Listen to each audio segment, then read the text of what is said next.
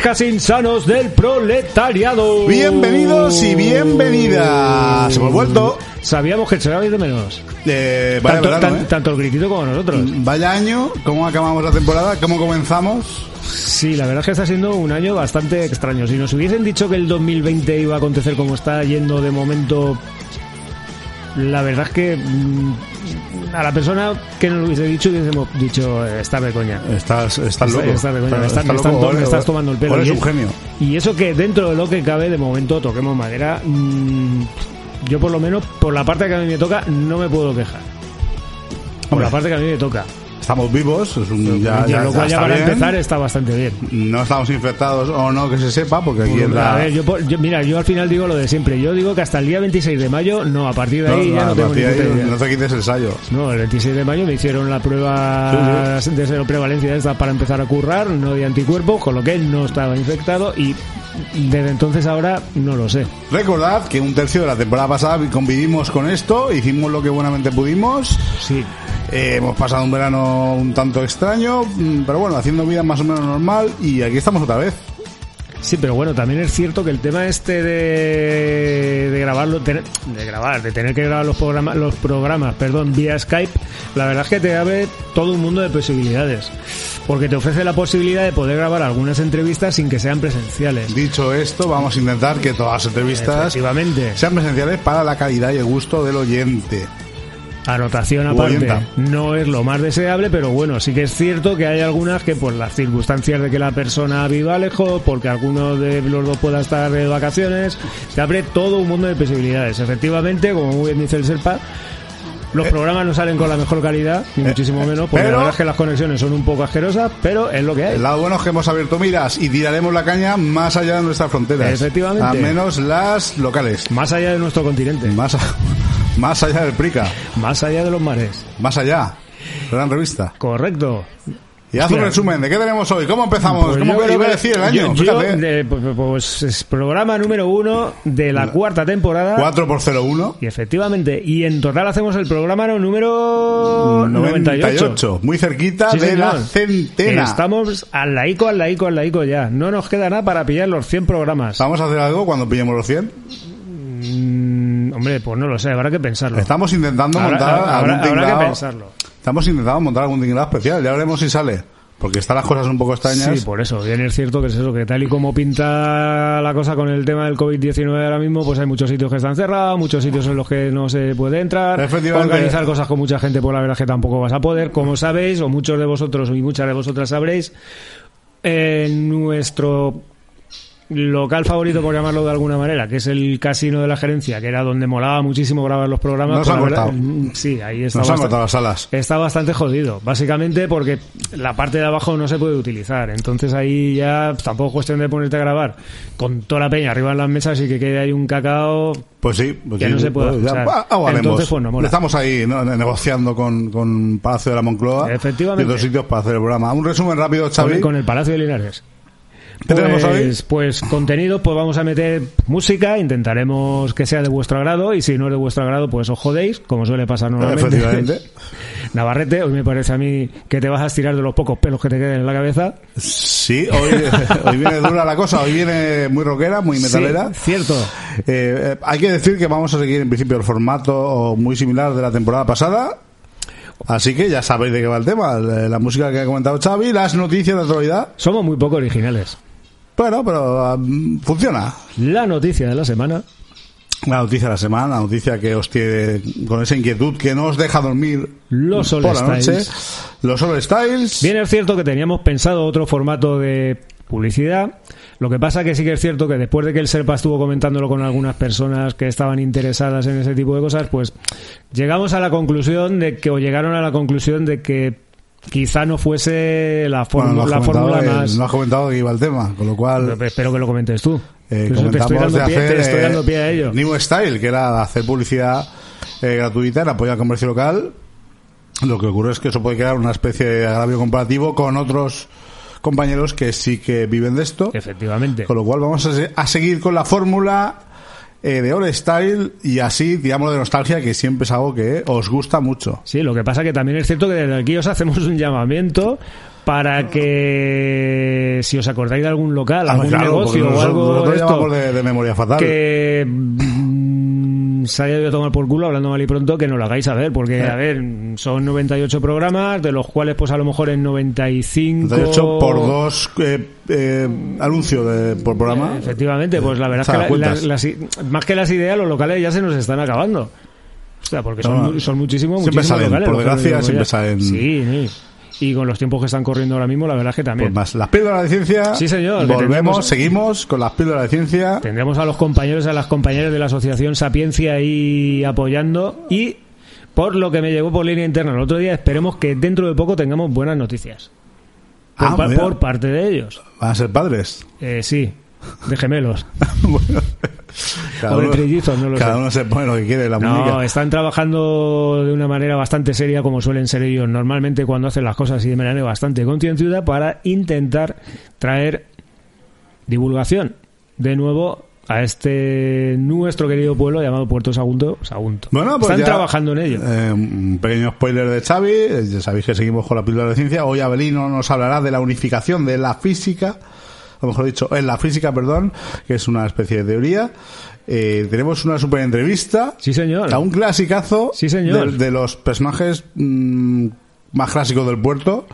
De esta, estoy seguro que lo conocéis de esta veintena de personajes que todo el mundo conoce en el puerto. y si los- no lo conocéis, no sois del de los puerto. últimos tiempos, que es Pepe Martínez. Correcto. Alias Pepe el Correcaminos. O, Yo Pe- creo- o Pepe Gateos. Yo creo que tenía mucho. yo- ah, mira, a mí, yo el otro día cuando me lo comentaste, a mí enseguida me saltó el pum, Pepito Maratón. ¿El qué? Pepito Maratón. Pepito también, Maratón era claro, uno sí. de los apelativos cariñosos que, con los que yo creo que se le conocía aquí. Sí, se lo conoce aún, porque aún, eh, el hombre aún está. Bueno, el hombre, Efectivamente. ahora mismo hablaremos con él y nos contará. Es cierto, es que no está tan de actualidad unos años a esta parte, pero ha sido un, un clasicazo de, Correcto. de este humilde pueblo. Eh, el ¿Sabías qué? Porque ahora ya no es ¿Sabías qué? Ahora va a ser ¿Sabías qué? Porque lo va a conducir exclusivamente Xavi. Y hoy hablaremos de los chasquis. Sí, los señor. chasquis Facundo. Un placer de este mundo. Hundo, hundo, hundo. Luego os contaré lo que es. Luego sabréis lo que son los chasquis. Y poco más. Así que, eh, como os hemos dado una turra buena ya, Sí, señor. ya, ya os hemos despertado, os hemos espabilado de este letargo, de este verano mm, tan, ca- típico, Tan caluroso. tan típico y tan caluroso. Mm, Vamos a meternos en harina. Sí. Un- algo fresquito. Vamos fresquito. Así que, oh, ah, me toca a mí. Pues voy a pinchar un tema. Y poco más que decir sobre ese tema, que como hemos vuelto, volvemos en negro, back in black, con todos ustedes, a mover la cabeza. Yeah.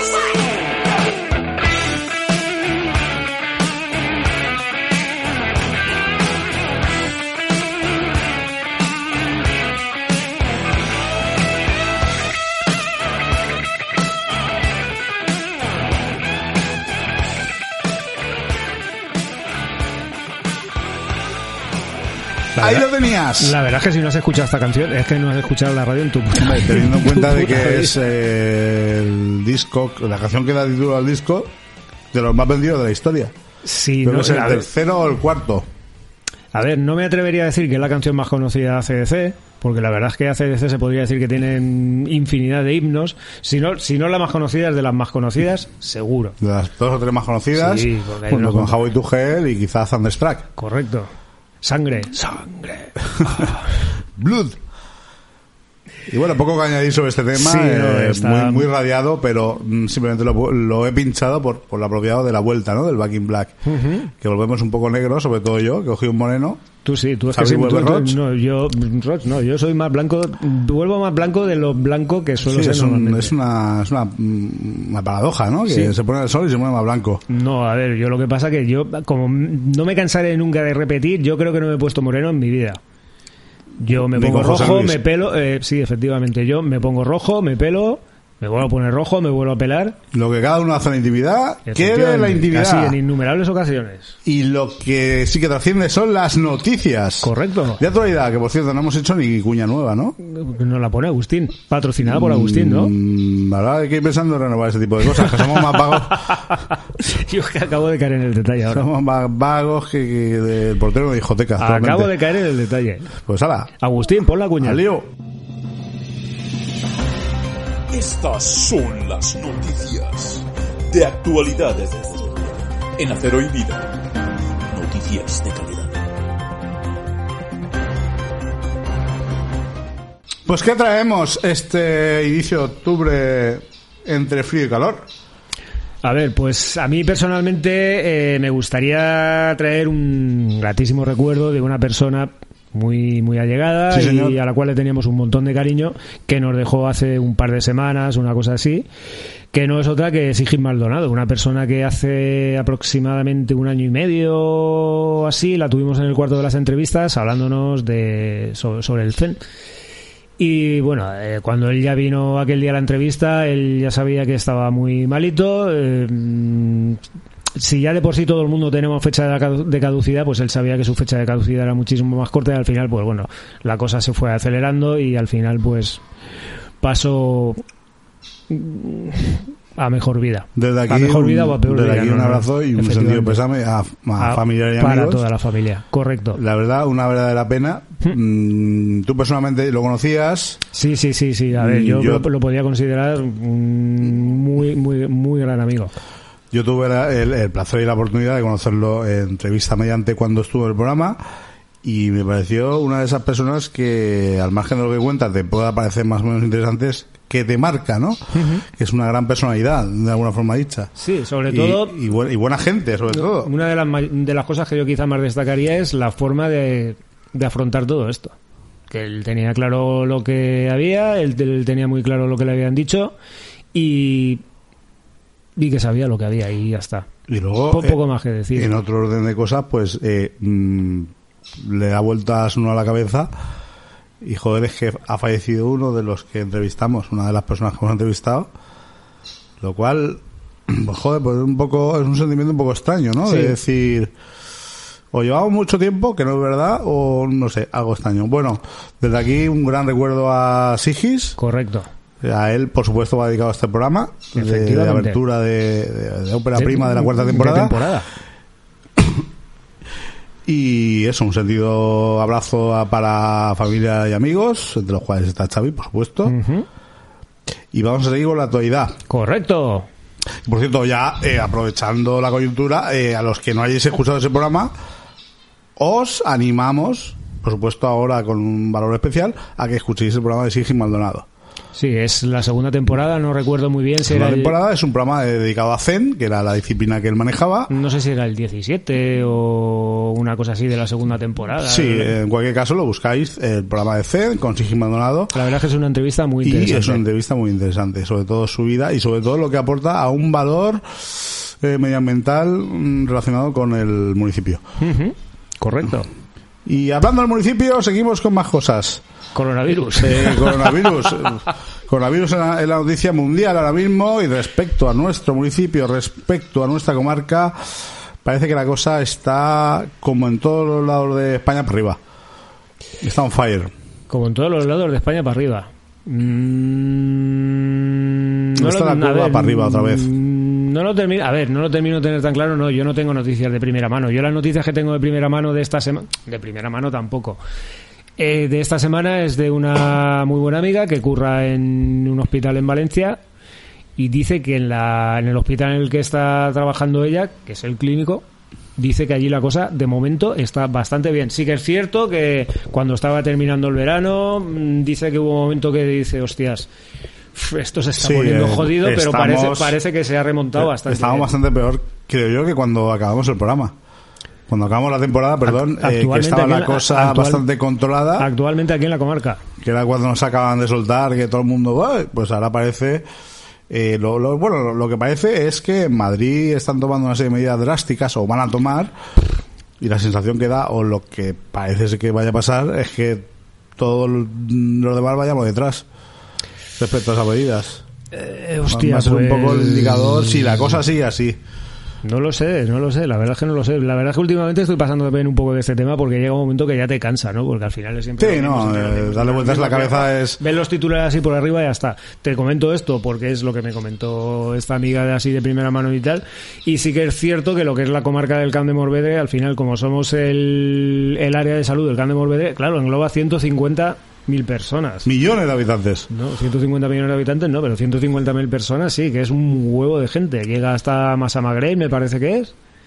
Y luego por la parte de Castellón, eh, Barracas y no sé si es La Llosa o, la- o Chilches. La o- pobla de Farnals. Sí, sí, por ahí. Es un huevo, Sí, bueno, un huevo eh, grande.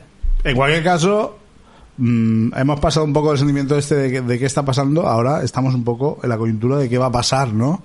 Porque ya se están preguntando, sobre todo la gente de cada año que viene, fíjate, ahora el, el debate es en Navidad qué va a pasar. Hay cabalgata, no sé qué, y puedo hacer con mi ver, familia. pues yo, yo imagino que no. Imagino que no. Ah, Imaginamos que no.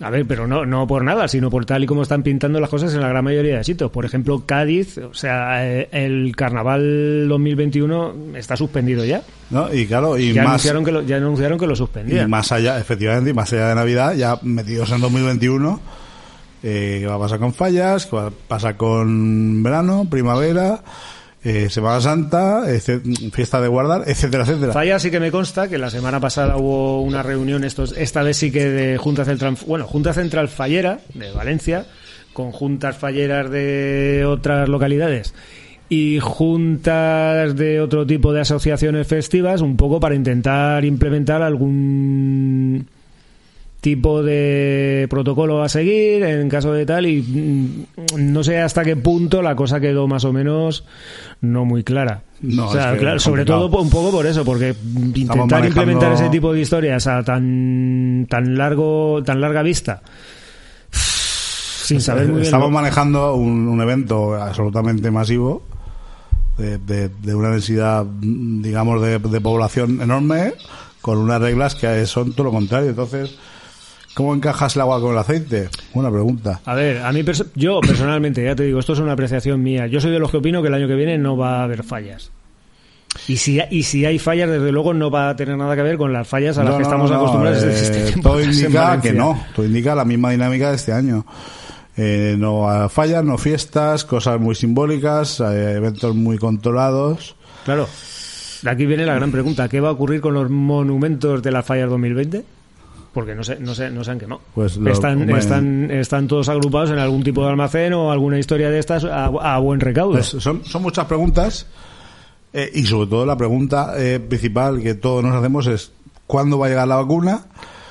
Eh, ¿Cómo va a llegar? ¿Va a ser efectiva? ¿No va a ser efectiva? En fin, ¿Cuál de todas? ¿cuál de todas? ¿Los rusos, los chinos, los americanos, los de Murcia? Nunca se sabe. Nunca se sabe, mira, los de, puede ser lo de Canet, que ahora están sostenibles. también, por ejemplo, hombre, tenemos a los, a los artistas estos de ahí de, Bueno, la de- de Galicia. Puede ser la, la Virgen de las Fiebres, que también, También, está por- ahí por ejemplo. ¿Cómo se llamaba la de la, eh, Santa Bárbara, la del Estroná, es esa o no sé qué hostia? La de El- Virgo de esa los valles. No, esa es de, de Favara y de por ahí. Buah, los- Virgo- Tú no has visto el Virgo de Vicenteta, tío. no, estamos hablando de, estamos hablando de clásicos del cine. Hombre, donde los haya. Estamos hablando de Por clásicos favor. del cine. Eh, ¿Tienes algo más eh, de la contornada? Pues, de ¿De aquí, de noticias, pues esta semana creo que ha habido un iba a decir un conato de incendio, ¿no? No, Pero no, se ve no. que ha sido un incendio con todas las consecuencias, ¿no? No, no sé muy bien qué, no sé muy bien qué es lo que ocurrió. Esta semana, el miércoles, concretamente, hubo un Correcto. incendio en el... En la zona de Eh, Pues justo el solar que, que del- está de, que va del epicentre a la calle Juan de Austria por esa zona y que queda enfrente de la Farge. ya. Eh, típico incendio de veranillo, digamos, que los matorrales se meten en fuego. Lo que pasa es que este, al haber tanto matorral y ser tanto tan grandísimo ese espacio, Ha sido bastante aparatoso. se ha ido bastante de las manos. Se han tenido que meter bastante infraestructura para poder apagarlo. Claro, sí que es cierto que toda aquella zona hay un mogollón de... Sobre todo de- muy llamativo por el- con mucho hierbajo y mucho matorral. Muy mucho- llamativo por las llamas y por el, por- por el humo que aquello genera. Pero bueno, no hay que destacar ninguna víctima de ningún tipo, simplemente No, no, aquello ha sido, se han puesto las pilas y no han apagado. Es complicado tam- también que en, en un solar mm, con matorrales vaya más, pero ha sido bastante llamativo. Y la verdad es que se han empleado bastante más de lo habitual en este tipo de casos para apagarlo. Ha estado ahí dos, tres horas bastante operativo, echa- incendio, echando agua y dándole cera. echando agua y dando, sobre todo cera. Y al final lo han apagado. Pero bueno, anécdotas. Correcto. Que no dejan de, de- todos los veranos lo mismo. Siempre se quema un descampallido esto, sobre todo el de Baladre, de detrás. Sí, Se antes, quema- oh, lo an- queman. antes, antes era el de los cuatro caminos. El cerca del río, exacto. El de los cuatro caminos, por regla general, aquel siempre llegaba a un punto que decían, "Ch, ya toca, bimba. Se quema o lo queman. Y se pegaba fuego. Y se pega a fuego. Sí, señor. Y si te parece, vamos con la noticia de la semana. Pues tírale. Espera, voy a meter a Rocky Balboa o carambola. eh, Balboa. A mí me molaba más carambola. Pero de carambola lo metemos. Ahí está Rocky sonando. Mm, Vamos con la noticia de la semana. La noticia que alegrará tu razón de ser. La noticia del día, la noticia del año, la noticia del mes, la noticia de la semana, la noticia que va a hacer de ti una nueva persona. Porque alcanzarás tu tranquilidad y tu paz interior gracias a este conocimiento. La noticia de la semana. Gracias, señor. Gracias, señor, por esta noticia. Pues yo sé que os vais a poner muy tristes, porque esto es de una tristeza y una importancia mm, espantosa, pero este año no hay moros y cristianos. ¿A dónde? Oh, Aquí, en Sagunto o en, o en Alcoy. Sagunto, Sagunto, para que no quede con tampoco. Hablamos de la contornada. Pues a ver, yo creo que esto viene un poco a colación, pues más o menos de lo que estábamos Oh, comentando de la falla. La verdad es que... mm, Este tipo de cosas yo creo que es eso, van a ir cayendo pues cual, cual pelota, dando vueltas, vueltas, vueltas y al final va a ir cayendo todo. O sea, no es que me alegre ni muchísimo menos, pero yo creo que es lo que Tampoco pasa nada, ¿eh? dic- dicta la lógica. Tampoco pasa nada. Porque nos llamamos sin cristians. Sagunto. Bueno, Tampoco es tradición, ¿eh? Tampoco. el Cristo ha llegado. Pero aquí está, no me toques aquí estoy llegado. No me toques aquí estoy llegado porque está el hombre ya dado. Está el hombre que, que están los chavales que se apuntaban a la cofradía cuando eran espermatozoides y ya están mirando sacar el llegado y no, no van a poder otra vez. ¿Qué Bueno. hacemos ahí? Bueno, de, de eso no se sabe nada todavía. Aquí estoy Jagger. Hay que. coño, pues, Jagerminster. Jagger Christ. Jagger Christ. Jagger Jesús. Pues nada, pues este año ya lo sabéis. No hay moros y porque por cierto, ¿qué, qué, qué- qué fechas solían ser los moros y cristianos? Pues yo no tengo ni Por puta idea. octubre, por ahí, ¿no? Octubre. Bueno, y de momento, espera. No, no lo sé. Preservativo, una neurona, la última que me queda. Y claro, aquí viene en octubre, estarán pensando lo mismo que yo, me cayó medieval. Ah, por el tema de octubre, vamos, evidentemente no va, bueno, evidentemente no va a haber, mm, lo acabo de, la- de lanzar así muy alegremente. El otro día me circulaba por ahí, el, creo que era la programación. de- Circulaba el rumor, no ponía el mercado medieval, es correcto. No, no, no, la verdad es que no, la, le- no la leí. Bueno, pero hay un volteo de campana buenísimo, ¿eh? Volteo de campanas. Sí, sí, sí. La plaza mayor, el Sagunto. Va. Los campaneros. Aquí hay asociación de campaners El Sagundía. que no tenía ni puta idea. Sí, sí, sí. Unos tíos que tocan las campanas que da gusto, ¿eh? Hells Bells, ahí. Coño, pues eso no, pues mira, por eso has puesto tú la canción, ¿no? No, pero la, hubiera, hubiera puesto Hells Bells, no Back in La Black. podías haber puesto, tío. Pues el día, si nos casa el día ese pongo Hells Bells para contrarrestar Venga. a los Christians eh, Jagger Campaners. Mira, eso no sabía yo nada. ¿Eh? Campanero. Sí, sí, y los podíamos traer, ¿eh? Que toquen aquí con, con una de estas de llamada mayordomo, que se hagan aquí una performance. Ya te digo. ¡Ja! ¿Cómo mola? Dices tú que no, son como los caballeros de las campanas. En directo Sí, sí. y en vivo. Sí, sí, además tocan la campana, son de estos que la agarran y dan vueltas con la campana, un espectáculo, ¿eh? Pero ¿cuántas vueltas dan? Mira Antena Punt que hay una historia de estas. Lo miraré. En Canal No. En Canal Nuez. Bueno, pues hasta aquí. Ya. La audiencia de la semana. Eh, ya Venga. sabes, queremos y cristianos, ¿eh? No. Pena, ahora, ¿qué pena, penita, pena. Bueno, vamos con la publicidad de Style. Hola, Style. Seguimos con la misma mierda. Sí, señor. Pues hola. Vamos rascando. Tírale ahí.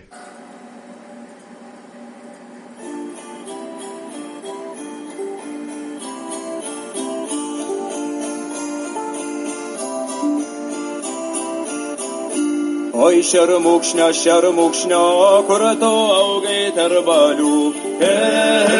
Ай-я-я, курто ауге Punta Cana, tu cafetería en el puerto de Sagunto. Punta Cana, estamos en la avenida 9 de octubre, eh, junto a la plaza que no me acuerdo cómo se llama, enfrente de Horno de Garrido. Punta Cana, tus mejores cafés con leche tus combinados más de actualidad. Punta Cana. Pásate por nuestro local y serás atendido por las mejores camareras de la zona.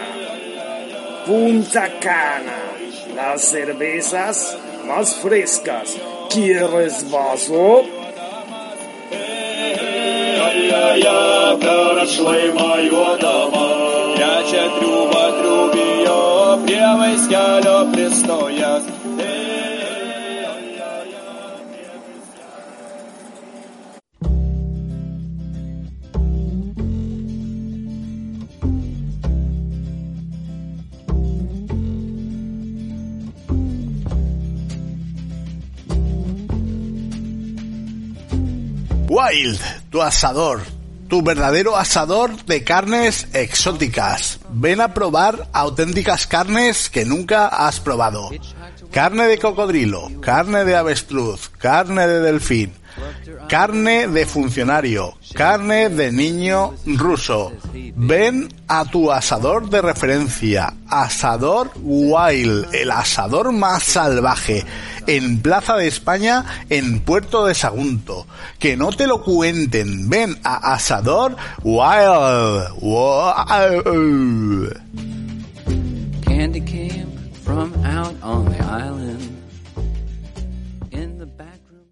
Asador Punta Cana, uy, Asador Punta Cana, Asador Wild, Wild Punta. Mira, mira, Estoy mira yo- que cuando me lo pasaste el otro día, lo estaba escuchando, tío, al principio no caía dónde era y luego ya dije, claro, coño, tío, la Plaza 1 de Mayo. Sí, la Plaza sí. 1 de Mayo, no, la Plaza España, perdón. Que me Sí, sí, vamos, bueno, vamos a empezar por por asador, ya que hemos metido la, aunque metido la gamba. El asador Wild es que eh, siempre ha sido el asador Plaza de España, Sí, señor. pero en la última época, de los últimos años, dos años, mm, se llamó Wild. Pero... Wild. Wild. Mm, mm, A última hora también lo regentaba la misma persona que regentaba el, el asador Plaza España. Pues yo creo que sí, siempre se ha, se ha caracterizado por servir carnes exóticas. Sí, correcto. A ver, tenía el Plaza España y yo me acuerdo que lo traspasó, se deshizo de él. De hecho, no sé si te diría que hubo una temporada, una pequeña temporada, una pequeña fracción de tiempo que lo estuvo regentando David Silla López. David sí allí. Sí, señor. Hostia, pues no me suena Yo creo que estuvo, creo que estuvo currando de camarero y luego no sé si lo llegó a regentar. Luego igual le saldría curro en alguna otra Pues- movida. Estuvo un tiempo cerrado y yo creo que lo volvió a pillar. Un el- local que Corre- funcionaba, entre comillas, bastante bien, Sí, la verdad es que sí. porque iba mucha gente allí. Lo Y- que pasa es que cuando en cuanto llegó el confinamiento, cerraron, han echado la persiana y ya nunca más han vuelto a abrir. Eh, No tengo noticia fiel de que vayan a volver a abrir o no, pero yo creo que a estas alturas, si no han abierto ya, lo podemos dar por difunto. Si no me equivoco, yo es que también creo que, me parece que la persona que lo regentaba, creo que se llamaba Ricardo, o se llama Ricardo, Yo no sé decirte. siempre ha sido un poco trotamundos. Siempre ha sido una persona bastante inquieta y siempre un poco culo de mal asiento, vamos. Sí. Que cuando lo ha cogido, la verdad es que lo ha hecho funcionar bastante bien, porque como tú muy bien dices, aquello la verdad es que normalmente estaba petado de gente y los fines de semana, como no reservases, no cenabas y lo hacía funcionar bastante bien. Que por tema de confinamiento, historias y tal, luego han echado números y han dicho, "Pff, no me vale la pena abrir. Hostia, pues no lo sé, pero. Pues eso parece que eso parece que ha pasado, ¿eh? que ha pasado a mejor vida.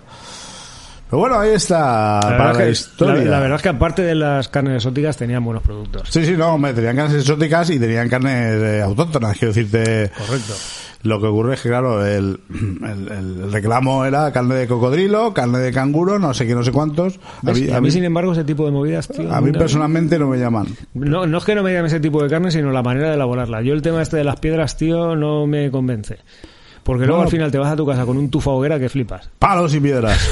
Es así, tío. Como San Antón. Para gusto los colores, pero sin patatas. Bueno, pues eh, Wild y Punta Cana. Sí, señor. Recuérdanos un poco. Si no me equivoco, creo que tenían dos. Yo al que, solí- Anda. al que solía ir de vez en cuando estaba en la avenida 9 de octubre, al lado de la plaza aquella que no me acuerdo cómo se llama, enfrente del horno Garrido. A la, de la plaza del Kiosco Avenida y del de la 11. Sí, pero ¿cómo se llama esa plaza? Es que no me acuerdo. Uf. Bueno, no me acuerdo, no tengo ni puta idea. La plaza de la compañía, ¿puede ser? Ni idea, es que no lo sé, no lo sé, no lo sé. Y era una cafetería muy pequeñita que había allí, al lado Sí, de, lo, de lo que actualmente creo que es una tienda de fotografía, que no sé si cuando cerraron Sí, convivieron, ya convivían, ¿eh? convivían y no sé si luego la tienda de fotografía se quedó en local también y terminó empleando. Sí, o era algo- una, una cafetería muy O pequeñita. de eh. Para tomarte café por las mañanas hasta mediodía y ya por la tarde no sé si habría cerrado. Yo creo que habrían hasta las 8 de la tarde, una cosa así más o menos. Y como alguna vez me habréis oído aquí hablar en el programa del rollo este del Quiero es vaso, Sí. era la cafetería que regentaban las dos chicas estas, que, cre- que creo que eran lituanas, una así más jovencita y Ah, otra de así Punta Cana y más lituanas. grande. Efectivamente. Muy bien. Pues esto, eh, y era 9 de octubre. pues Ya, nada, ya no. no sé si era la cafetería de ellas o curraban para alguien. de Mestizaje, camarera, sobre no todo. tengo ni idea. Sí, eso es como cuando vas al chino y tienes ahí un mexicanillo, ¿no? Eh, Sí, señor, lo que usted quiera. Claro, tío. Pues nada, esto es, claro, es, al final es fusión de culturaje, Sí, da la señor. riqueza. La, ¿cómo, cómo se llama? La, la cultura de la globalización. Eso es.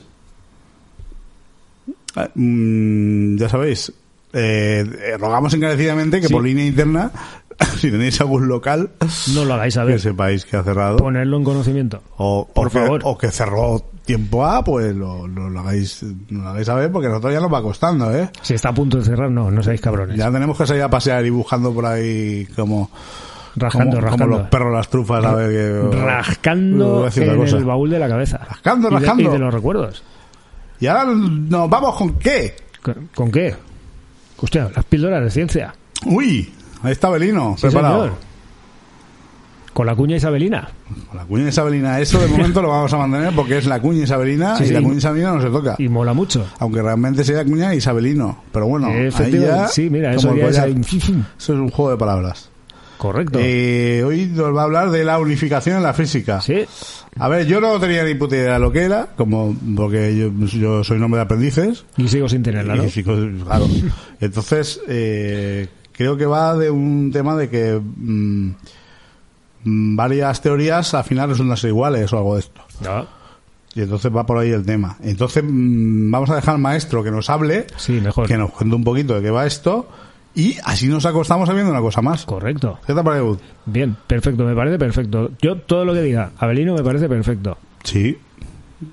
Incluso palabras esdrújulas con el acento cambiado. También. Bueno, pues Me parece perfecto. Mm, Abrino, haz una prueba a ver cómo sale. Seguro que sale Así bien. la Seguro palabra. que sale bien. Venga.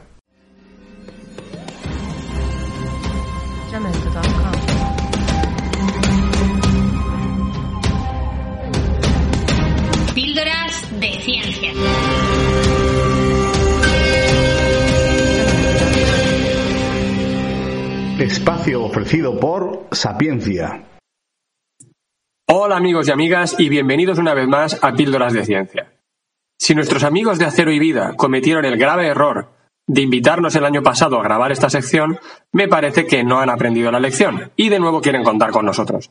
Así que compartiremos con vosotros una vez más estas pequeñas secciones de ciencia semana tras semana. En esta primera ocasión seré yo el que os hable, me llamo Abelino Vicente y soy investigador en el Instituto de Física Corpuscular. Hoy os hablaré sobre qué es la unificación en física.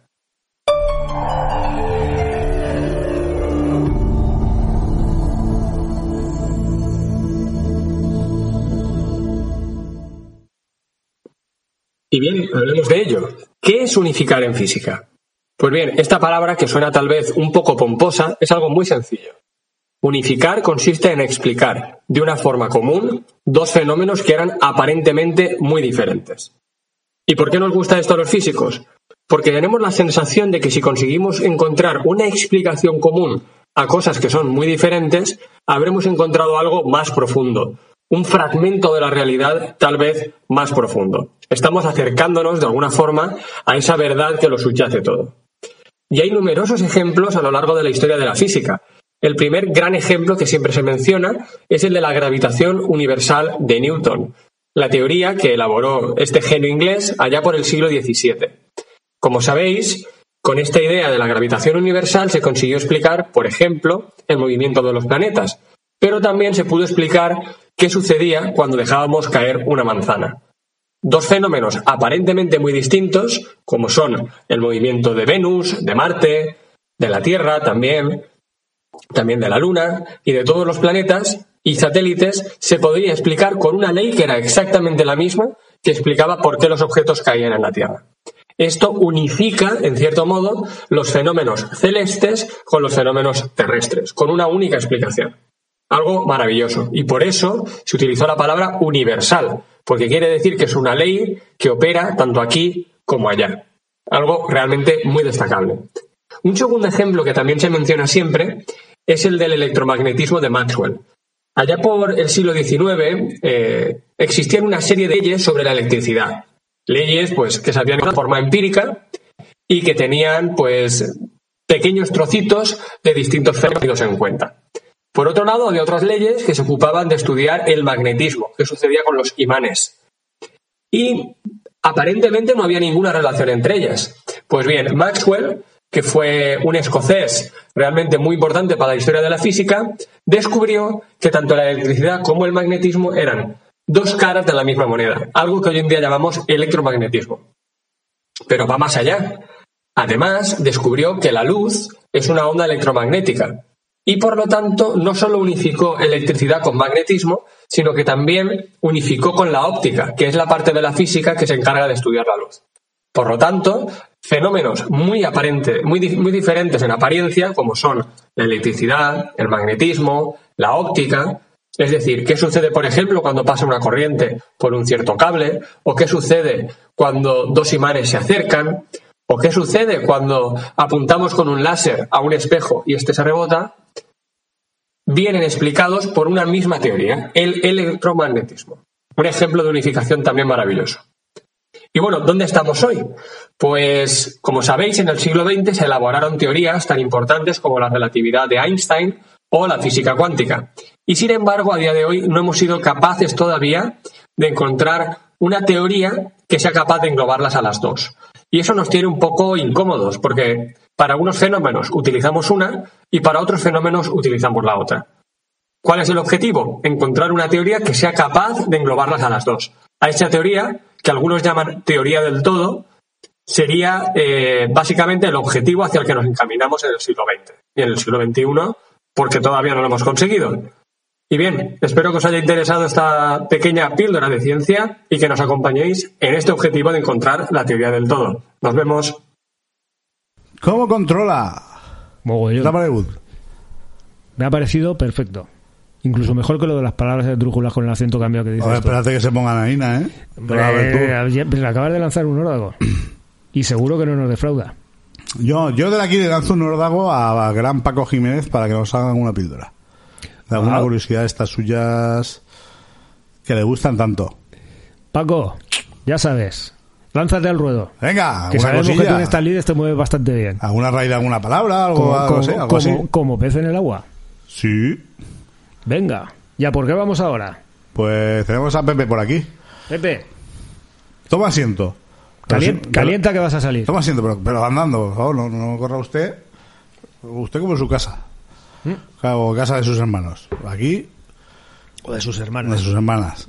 Toma asiento que vamos al lío. Venga.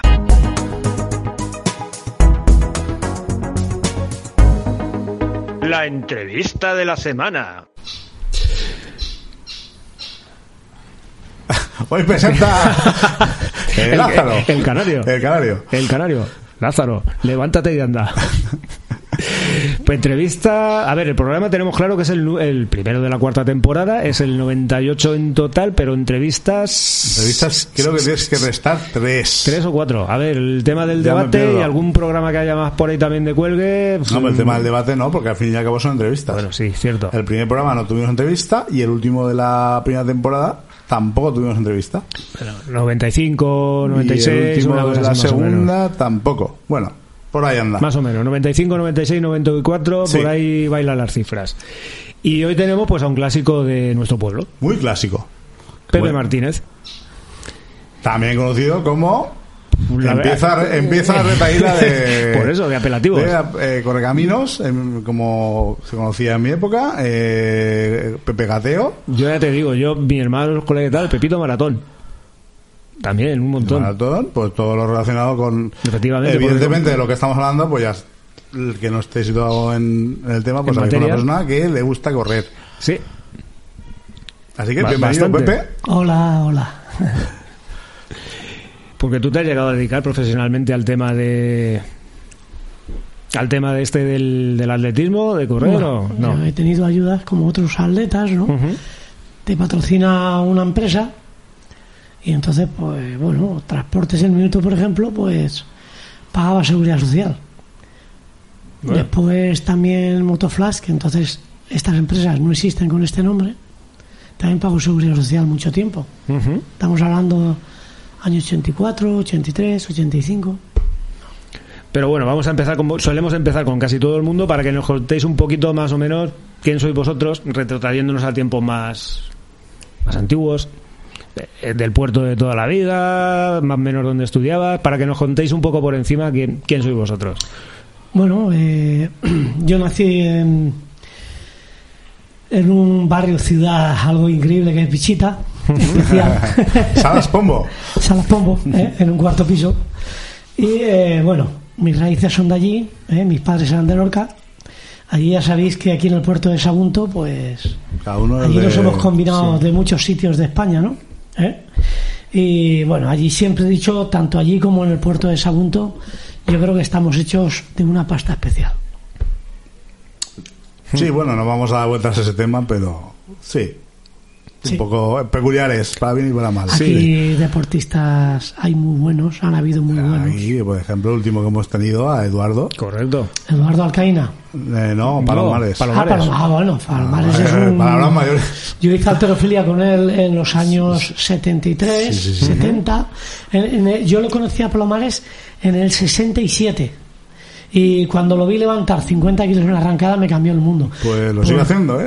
Sí, porque Su casa. yo me acuerdo aquella barra que levantó él, yo no levantaba la barra aún, porque yo en la genética mía era muy frágil, tardé mucho en ponerme fuerte y al final me fui a la mili levantando 100 kilos en dos tiempos. Joder. Coño. Pero él fue una de las primeras mis inspiraciones. Luego Gregorio me entrenó mucho, Gregorio de Benito. Entre Gregorio y él, digamos, y más entrenadores que hay en el puerto, en la cuestión de alterofilia, eh, tenemos, bueno, unas personas muy, muy Ah, pero buenas. Hay mucha tradición de, a nivel de entrenadores de y a nivel de deportiva, todo. a nivel de, lucha, Además, de a lucha grecorromana y todo, tenemos ¡buah! a Arturo. a nivel de de balonmano ya ni te cuento También y de fútbol balonmano, altos hornos, cuando está la y movida. atletismo bueno, Bueno, y atletismo y- ya aquí estamos tocando la tecla hoy No, atletismo a nivel de maratón tenemos lo mejor que ha habido. Bueno, estuvo Juanico, que ganó el Campeonato de España en el 57, creo que fue. Y tenemos Eduardo Alcaína, que, bueno, Eduardo Alcaína sobran palabras como persona y como deportista. Yo he dado masajes muchos años, pero bueno, es que es- no, si lo pones como persona y como deportista, es que la balanza, eh, bueno, eh, no, no hay palabras, ¿no? Para esta persona. siempre mejor como persona siempre Siempre, Sí, siempre, yo, siempre, siempre. para mí sí. Y después tiene su hermano también que en el ciclismo para mí hubiera sido un gran profesional porque esas genéticas, mira, son genéticas igual que hablando de genéticas, tenemos una genética que se consideró la séptima genética mejor de todos los tiempos encontrada y es en par descanse Valero. El luchador de lucha grecorromana de Sambo se consideró la séptima genética del mundo mejor encontrada. Yo muy amigo de él fui, muy, muy amigo de él. Lo entrené, le di masajes. Bueno, lo entrené y lo rehabilité. Pero Valero, eh, cuando estaba de guardaespaldas de Melody, eh, se consideró una de las 7, 8 mejores genéticas del mundo que se hayan encontrado. ¿Qué se refería? Para poder realizar cualquier tipo de deporte. Actividad, además, fue campeón del mundo de sambo y bueno, y hubo la mala suerte esta de las lumbares y bueno, yo creo que la operación que le hicieron fue, en fin, no había a lo mejor científicamente la tecnología que hay hoy en día. ¿Qué Claro. vamos a hacer? Bueno, Sí, pero no, bueno, no. volvemos un poco al. Nos hemos ido por las ramas. Eh, Sí. De bichita. Hablamos de- del Puerto Sagunto. Ah, de- de- sí, bueno, eso trata Sí, al a mí me gusta engrandecer Pero vamos a la hablar, gente del Puerto Vamos a Sagunto. hablar un poco de ti para que la gente. Bueno, ya. mm, ¿Eres el menor de tres hermanos? De cuatro. De cuatro. Me pierdo con, me pierdo con uno. Sí, yo conozco a tres. Diego. Bueno, ahora te conozco ahora a ti, te conozco a tus dos hermanas. Claro. de- Diego, Mariloli, Ana. Claro, Ana y Loli son muy, muy amigas nuestras. Correcto. Correcto, Diego, nos peleamos, ¿ves? Bichita, cuarto piso, ahí nace la afición por el deporte, de subir y bajar por el pan, seguro, Eh, ay, por las y- escaleras. y- y botellas de butano. Que éramos de los primeros que teníamos la botella de butano grande. y la compra. y la compra. Mi padre cultivaba los huertos de los señor Feliciano enfrente. y, claro, todos los que había donde el colegio, correcto. Claro, eh, primero fuimos a la señorita Caridad, que le, le- le decíamos la, la- la escuela de los cagones, vamos, porque íbamos pequeñitos. Y de ahí ya se pasó a la escuela del Congo, a San Vicente Ferrer. Bueno, mi hermano estuvo Ah, en la sí, sí, reválida. Son más mayores que yo. Pero Anitín y yo, bueno, Anitín para mí, ¿no? Ana, eh, fuimos al Congo. o sea Y- que- Y después de, eh, terminas de estudiar y eh, sigues estudiando o... No, de, cuando acabé de estudiar, yo entré a trabajar en el. cuando El año que murió Nino Bravo, en el 73, entré en la Barreiros, Talleres Halcón, de, de, de Sagunto. Entonces yo ya hacía alterofilia. Estabas en el ajo. Sí. O sea, tú empezaste más que atletismo, el tema de Yo la empecé en tal. alterofilia con la lucha grecorromana. Sobre todo aproveché la gimnasia sueca de la lucha grecorromana, ¿no? Estaba Arturo. est- Y eh, cuando vi a Palomares hacer esa arrancada, me cambió la vida. Dije, y no levantaba ni un gato cogido el rabo, ¿sabes? Porque, ¿quién me iba a decir a mí que yo iba a levantar 100 kilos en dos tiempos? Porque yo, genéticamente, he sido frágil toda la vida. A mí lo que me ha valido es la constancia. Sí, claro, entrenamiento y sobre todo, pues eso, entrenar tanto física como, como Pero. Palomares es curioso porque a más de uno y a más de dos le cambió la vida. Lo que dices tú, ¿eh? Eh. Palomares, yo. Ha influido mucho, mucho. He en influido gente mucho en el puerto de Sagunto. Y además, Y- y con además- una forma de ser muy... y está, ahí está. Bueno, Está, Palomares ahí el está. tío Yo lo tengo en el Facebook y, sube- bueno, Sube eh, unos vídeos el tío. Me y- ve todos mis inventos, me ve mis y- cosas, está conmigo al día, vive cerca de Sí, mí, nosotros- en Poeta John Bar. Y bueno, Palomares es una leyenda ya, aquí Sí, sí, está claro. Además, ha sido un tío muy innovador. Yo me acuerdo de hace más de 40 años verlo con su mini famoso. Un mini precioso, ¿eh? que ojalá lo tuviera uno. Pero él era un. Pues fue eso, un hombre de transición a nivel de todo. Fue un hombre que, que destacó en eso. Igual que hay mucha gente que tenemos muy buena en el puerto de Sagunto. ¿eh? Aquí tenemos también inventores buenos. Tenemos eh, Santi Herrero que fundó Socolti. Hay gente muy buena en todas las Mira, lo actividades. ves apuntando ahí en la Sí, sí, sí. Claro. Para llamar. Correcto, sí, Hay porque al mucha final, gente al final buena, siempre ¿eh? andamos con Sí, historias, siempre nosotros buscando. eh, en las entrevistas acabamos sorprendidos muchas veces de, del talento oculto, ¿no? De alguna forma, de, de- de todas las disciplinas, de gente que Aquí escribe, es- gente aquí- que pinta, gente que... Mira, yo he ido a todos los sitios que he ido a correr de España, siempre es Sagunto, ¿no? Y cuando he salido al extranjero, España, por supuesto. Mira, eh, en el año 77 yo di la vuelta a España en bicicleta solo. No, trabajaba en Valencia. Y donde quiera que paraba, Sagunto, Sagunto, Sagunto, todo el mundo te nombrabas el castillo. Y, y otra cosa más que había, pero bueno, te nombraban Sagunto, el castillo, Sí. Aníbal, o sea, Aníbal, sí, la historia, claro, y el puerto. historia. Y el puerto, ¿eh? Y el puerto y la Y fábrica, el puerto. claro. Eh, yo he estado en Nueva York tres veces y allí. Es más, hace poco me estuvieron hablando de aquí unas personas que estuvieron en Nueva York, porque yo he estado dos veces a correr y una vez al maratón de Nueva York a gateo. Correcto, allí- esa era una de las preguntas que te íbamos a Sí, hacer. allí Luego entraremos. me, me cuentan ellos de que estaban en la quinta avenida tomando algo. Esto hace menos de un año. Uy, estamos hablando y decimos, no, nosotros tenemos un, un amigo en el Puerto Sagunto que hizo el maratón agateo. Y dice, "Chu, cuidado, don José Martínez, con la bandera americana. Nadie es profeta en su tierra. Y seguimos todas sus cosas en la televisión y en todo. Porque a mí sacan reportajes míos en, Ahí tele- tienes un en club, de, Telemundo. un club de fans allí. No, no. Simplemente que le hicieron el comentario a, a esta persona del puerto de Sagunto. Hace un año, ¿eh? En Móstoles tengo una calle a mi nombre, porque ahí hice seis días corriendo y un Guinness de gateo. En, en Móstoles. una calle a tu en nombre, el en Móstoles. 95 fue. Entonces era la película de Forrest Gump. Me sacaron con él. Como Rosendo, ¿no? A Rosendo de Leones. En el 95. También. Y los seis días aquí en el puerto Sagunto se hicieron en el 84. Aquello fue en el campo del Fornás. No, eso fue en el- la pista que no estaba de tartán aún. Las primeras 24 horas se hicieron en el 81. De la historia en Valencia, las hice yo ahí. Después, en el 84, hice los primeros seis días de la historia aquí. Eh, después hice, eh, cuando hice Spartalon, fue en el 85, soy el primer español en la historia que he hecho esa prueba, 250 kilómetros corriendo de Atenas a Esparta, es la más dura del mundo. La hizo un español 13 Espera, años después. espera. Yo aquí ya me estoy. Claro, es que, pero Muy es que ese año hice Castellón Valencia Alicante a pie, en 50, en, en 32 horas, ¿eh?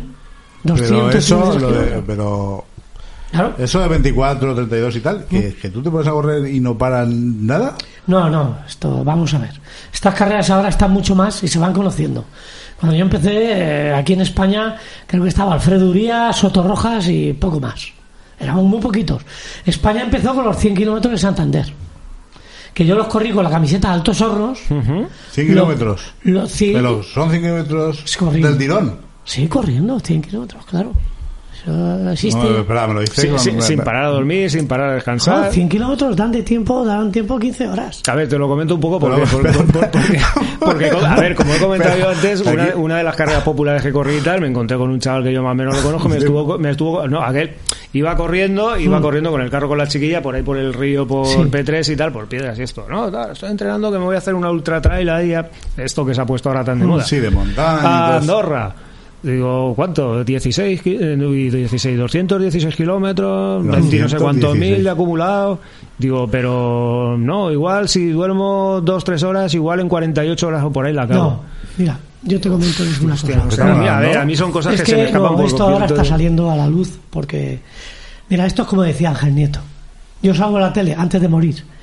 Yo me he hecho muy famoso de, de mayor y salgo a la tele porque el motociclismo sale en la tele y está de moda y, y- y lo ven miles de personas. Sí, no, no, no, está claro. Ya está, es un deporte, él lo- mismo lo dijo, ¿no? Entonces, vamos a ver, el ultrafondo ahora empieza a moverse mucho. Vale. Claro, eh, ¿qué pasa? Cuando nosotros empezamos, eh, yo hice una filosofía de vida. Eh, mm, es como una religión, o sea, yo corría todo el día, mi alimentación y todo, y, No, claro, y mi claro, pensamiento. Bueno, cuando, mira, cuando yo hice Espartalón, lo pasé mal, o sea, solo en Grecia me perdí, tal, en fin. Y a los tres meses hice Castellón-Valencia-Alicante los mismos kilómetros. Cuando hice Castellón-Valencia-Alicante paré a dormir una hora, paré a comer, paré a- y lo hice en 32 horas. No por mucho correr se avanza más. Claro. Y otro ejemplo que te voy a dar, aquí hice los seis días en, en el puerto de Sagunto. Mira, lo patrocinó Bonanat. Entonces, Pero, espera, es que yo me, yo me pierdo. Vamos un poquito. ¿De dónde te viene de correr? Y ahora entramos un poco ahí en, en ese. el correr viene... o sea, ¿en, qué a punto de tu vida No. empiezas a hacer alterofilia, no? Sí, no, la alterofilia, vamos a ver, es que aquí pasó una cosa. Yo estaba en el CPO, estaba Palomar, estaba Gregorio, estábamos todos. Vale, esto fue del año 76, por ahí fue. Entonces, en fin, hubo unos problemas, ahí se separó la gente, Palomares se fue con un grupo y yo me quedé en el club, solo, solo. Entonces, al quedarme solo, pues seguía el club. Si yo me iba, ese club ya no. Digo, pues más vale, dos De- de- clubs desaparecía. que no uno. Vale, pero nada que ver. Yo, Palomares y Gregorio, los quiero un montón. O sea, que no tiene nada que ver. Ni hemos discutido ni nada. Sí, sí, sí. No pasó nada. Vale. Entonces yo daba la vida por la alterofilia. ¿Y qué pasó? Al irse ellos, por cosas que, que, que fueran, yo era un crío, y entonces yo me quedé en el club. Digo, pues si hay dos clubs, mejor. ¿Qué pasó? Que se hicieron unos cursos de entrenador. Los primeros que se hacían, los primeros. Claro, yo llevaba de infantil haciendo alterofilia, porque entonces cuando Franco no existía eso de infantil. Tenías que esperarte a tener 20 años o 18 para hacer alterofilia. Pero yo ya me estaba preparando desde los 11 años, tú. Para cuando tuviera 20 años. Bueno, entonces se hicieron esos cursos y tal. Y por H o por B, es muy raro, pues eh, ya me dijeron, bueno, los aprobarán a todos porque todos los que venís ya hacéis alterofilia en Gandía, en fin, en los pueblos de la provincia y Puerto Sagunto. Bueno, pues me suspendieron. Así de claro, el único. Y era el primer infantil. Entonces, ¿cómo pasó aquello? No lo sé. Pero yo lo bueno que ya me desmoralizó y me dediqué a correr. Pero bueno, lo que me gusta de esto es que en alterofilia, Palomares, Gregorio y los que hay, yo los puedo decir que son de los mejores internacionalmente que pueda haber. Si Palomares y Gregorio, Gregorio sé que tiene su gimnasio con la familia, sacan toda la sabiduría que tienen, Gregorio de pueden, gimnasio. en- Gregorio de Benito tiene eh, el gimnasio ahí en la plaza de los coches ah, que se llamaba Vale, vale, vale. Vale. Correcto. Entonces, ellos son muy buenos. Es que yo te digo que internacionalmente, yo creo que no les pisa a nadie. Entonces, lo que me gusta es que la alterofilia ha seguido. Ya no se trata, porque yo a mí, de ahí cogí una buena base. Entonces me dediqué a correr. Me refugié. Pero Me correr, refugié. correr. Correr, Co- correr. Sí, porque yo no tenía velocidad ni ritmo. Entonces lo mío es constancia. Entonces me hice mi ritmo de correr, mi pensamiento, cuando como, cuando descanso. Ya, me eh, hice pero, mi, mi claro. autovida. Hablamos de. de Claro. ¿Has hablado de 100 kilómetros? No, yo tengo la marca de España Del- de del tirón, 740 sin parar ni a kilómetros. No, yo tengo sin parar 24 horas, 200. 24 cuatro- horas. 204 kilómetros que hice en Inglaterra, en Lincoln. Claro, lo que pasa es que esto fue en el año 80 y... No, da y igual, como si ese lo has hecho. Claro. Y luego, y, eso de seis días, ¿cómo es? O sea, no, seis días, tú estás seis días corriendo y, Sí, y el que más kilómetros hace. pero eh, vale, pero ¿cómo, cómo es Muy sencillo, esa te lo, rutina? te lo voy a explicar. Te despiertas un día por la mañana no, no, y dices, empiezas hoy. No, yo hice una, aquí una prueba federada. Ya está. Yo me fui a Francia a correr, a La Rochelle, que era una prueba oficial, que salíamos 32 corredores de, a nivel mundial. Yo era el más joven. Entonces dije, bueno, como hice en el puerto de Sagunto 524 kilómetros, pues con que supere esa marca, Te, te das por. Pero amigo, me planté en 740 kilómetros, séptima marca del mundo. Pero era el único que paraba a dormir nueve horas, ocho horas. Porque era una pista de 200 metros dando vueltas. Ahí hacían espectáculos. No te vuelves loco, claro. Claro, hostia. sí, sí, no es así. Paraba a dormir, paraba a masajes, paraba a comer. Y hice 740 y había gente casi que no paraba. Entonces quiere decir que por no por mucho correr más, se avanza más. Pero un- una pregunta, ¿y cuando comes puedes seguir corriendo? ¿O te dejas hacer una pequeña digestión? Claro que puedes o- correr, sí, sí, hay gente que corre. Mira, Kourus, el mejor de todos los tiempos, griego, tiene los récords del mundo. Kourus, su forma de correr es cada cuarto de hora come. Joder, es como yo sin correr. Cada cuarto de hora. Cada cuarto de hora. Kourus. Tiene el récord de Spartalon y no ha sido batido aún. Ha bajado de 20 horas. 246 kilómetros. Lo conocí personalmente en Estados Unidos. Y él me dijo, dice, eres, fíjate lo que me dijo él a mí. Dice, eres lo más inteligente que he conocido. Lo que pasa que yo ya me motivé con otras cosas. Sigo corriendo, pero ya me motivé con el gateo y con otras cosas. Ah, O sea, claro. una transición. ¿Y, y, y tienes algún récord así? ¿Habías comentado algo de un Guinness o alguna historia? No, bueno, y los Guinness los tengo de gateo. Los otros son récords nacionales y marcas de las mejores del mundo en ultrafondo. O sea, 700 y pico kilómetros. 740. En, en seis días. Está todavía marca de España, días ¿eh? que te sale, claro, te sale a amanecer. 125 casi el día. A 125 kilómetros del día. Y luego ibas tú presumiendo el camino en Santiago. Claro, Yo- todo esto yo- estamos hablando de los años presumo de 80, nada. ¿eh? Estamos hablando del 80 y... Bueno, no sé qué. me- no, 86. ¿Lo has hecho, Pepe? Los Sí, sí, sí, 80 sí, no, sí. eh, pues suena, No, no, suena que- mal, que- suena es como que- decir, claro. déjale muchas drogas y tal, pero no, no, es que lo has hecho Pues tú. hice Hombre, evi- 600... evi- evident- Los últimos seis días fue en la Liana. En la Liana, aquí. Se hizo en carretera. Esa es la última vez que metido La última vez que he hecho un seis días. ¿Y eso fue? En el 98. A ver, yo hice seis días en el 95 en Móstoles, 90 97. 97. 97. Eh, Claro, evidentemente, como tú bien has dicho antes, te haces tu propia filosofía de Sí. vida, porque te cambia la vida por completo. ah, te dedicas a eso. el- una alimentación súper metódica, un descanso súper metódico, Eh, un a mí me llevaban la alimentación los alimentistas. Ujú. Para que veas. Eran muy buenos, son muy buenos. Son muy buenos en eso. Entonces yo, en eh, esa época era vegetariano. Pero bueno, yo metía al día 25.000 y 30.000 calorías. y más. Claro, también los estás gastando. Hombre, cuando yo hice Castillo en Valencia Alicante, ten en cuenta que se bebieron bebí 30 litros de agua. Ensucié ocho veces. Fíjate el proceso del hígado. Nunca mezclaba dulce con salado. Claro, es que son esfuerzos que ya cuando me puse a gatear hubo un segundo estudio científico y ya se sacaron nuevos datos del cuerpo humano, del Sí, ser humano. bueno, y cuerpo- y cada cuerpo, además, es un rollo. Pero al fin y al cabo lo que vale es la constancia. ¿eh? Y No, no, hombre, toda la vida es constancia. Lo que más vale es Hay gente ser que- humilde. hay gente que tiene don y lo consigue es antes, lo que más pero- vale. Yo conozco gente en silla de ruedas y son humildes y da gusto estar con ellos. Y hay deportistas que se hacen muy mayores, se vuelven soberbios y no hay quien los aguante. ¿eh? Y de jóvenes. Sí, también. es que nadie mal- está al sol de la verdad, Hablando ¿eh? mal y pronto son gilipollas. No, se creen que, que, que van a heredar la tierra prometida. Ahora, si es que el que hacemos deporte dura 150 años, entonces hablamos. No, pero bueno, que vamos a pa- ver, eh, que- vamos a ser concretos. O sea, Pero, y lo, eh, lo de correr, que yo estoy todavía flipando, Hmm. mm, vale, pues pero ya para más flipar, lo del gateo, ¿cómo empieza lo del gateo? Hmm. Bueno, el ¿cómo gateo- empieza? No, empieza de chiquillo, porque Sí, tú gateas con todos, pero luego en la edad No. adulta, un niño más bien no gatea, para mí. Lo que hace es se rastrea. Es un movimiento de supervivencia evolutivo. Vale, entonces ese niño, científicamente se sabe, que yo no soy médico, lo explicaría cualquier científico, pero yo me explico con palabras básicas. Entonces ese niño va desarrollando, vale, y va...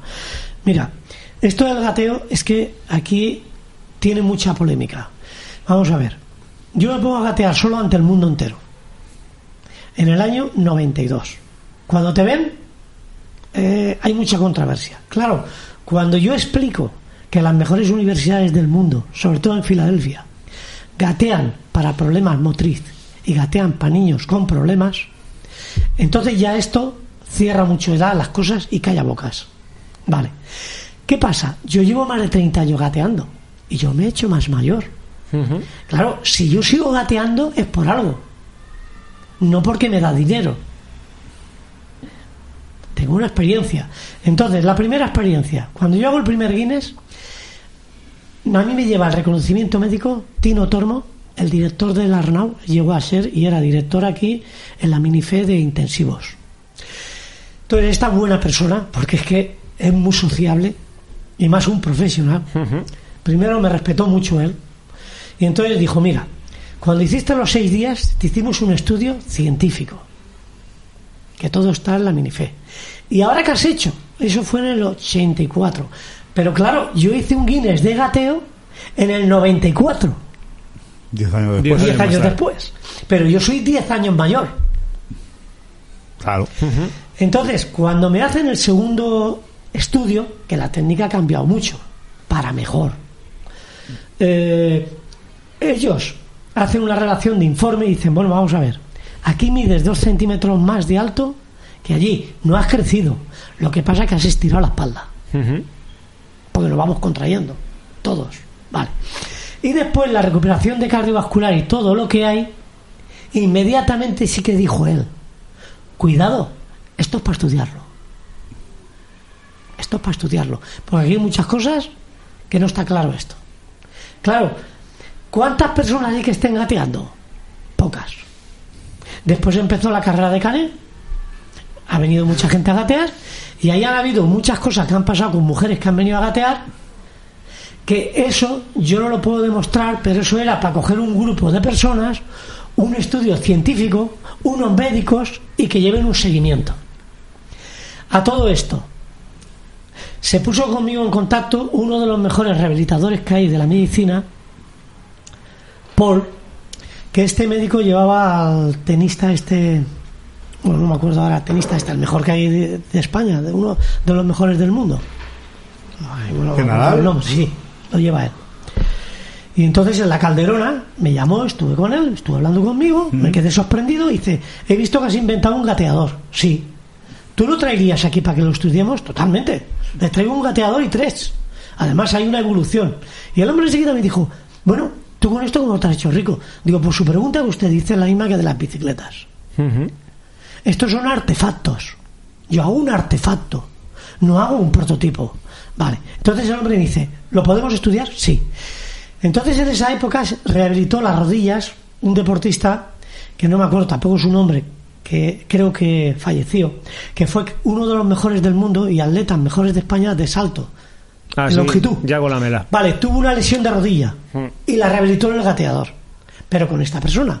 Y este hombre entonces me llamó porque estaba loco con que los gateadores fueran adelante, pero lo que pasa, la calderona no iba bien, vino la crisis de- del 2005 y no iba bien.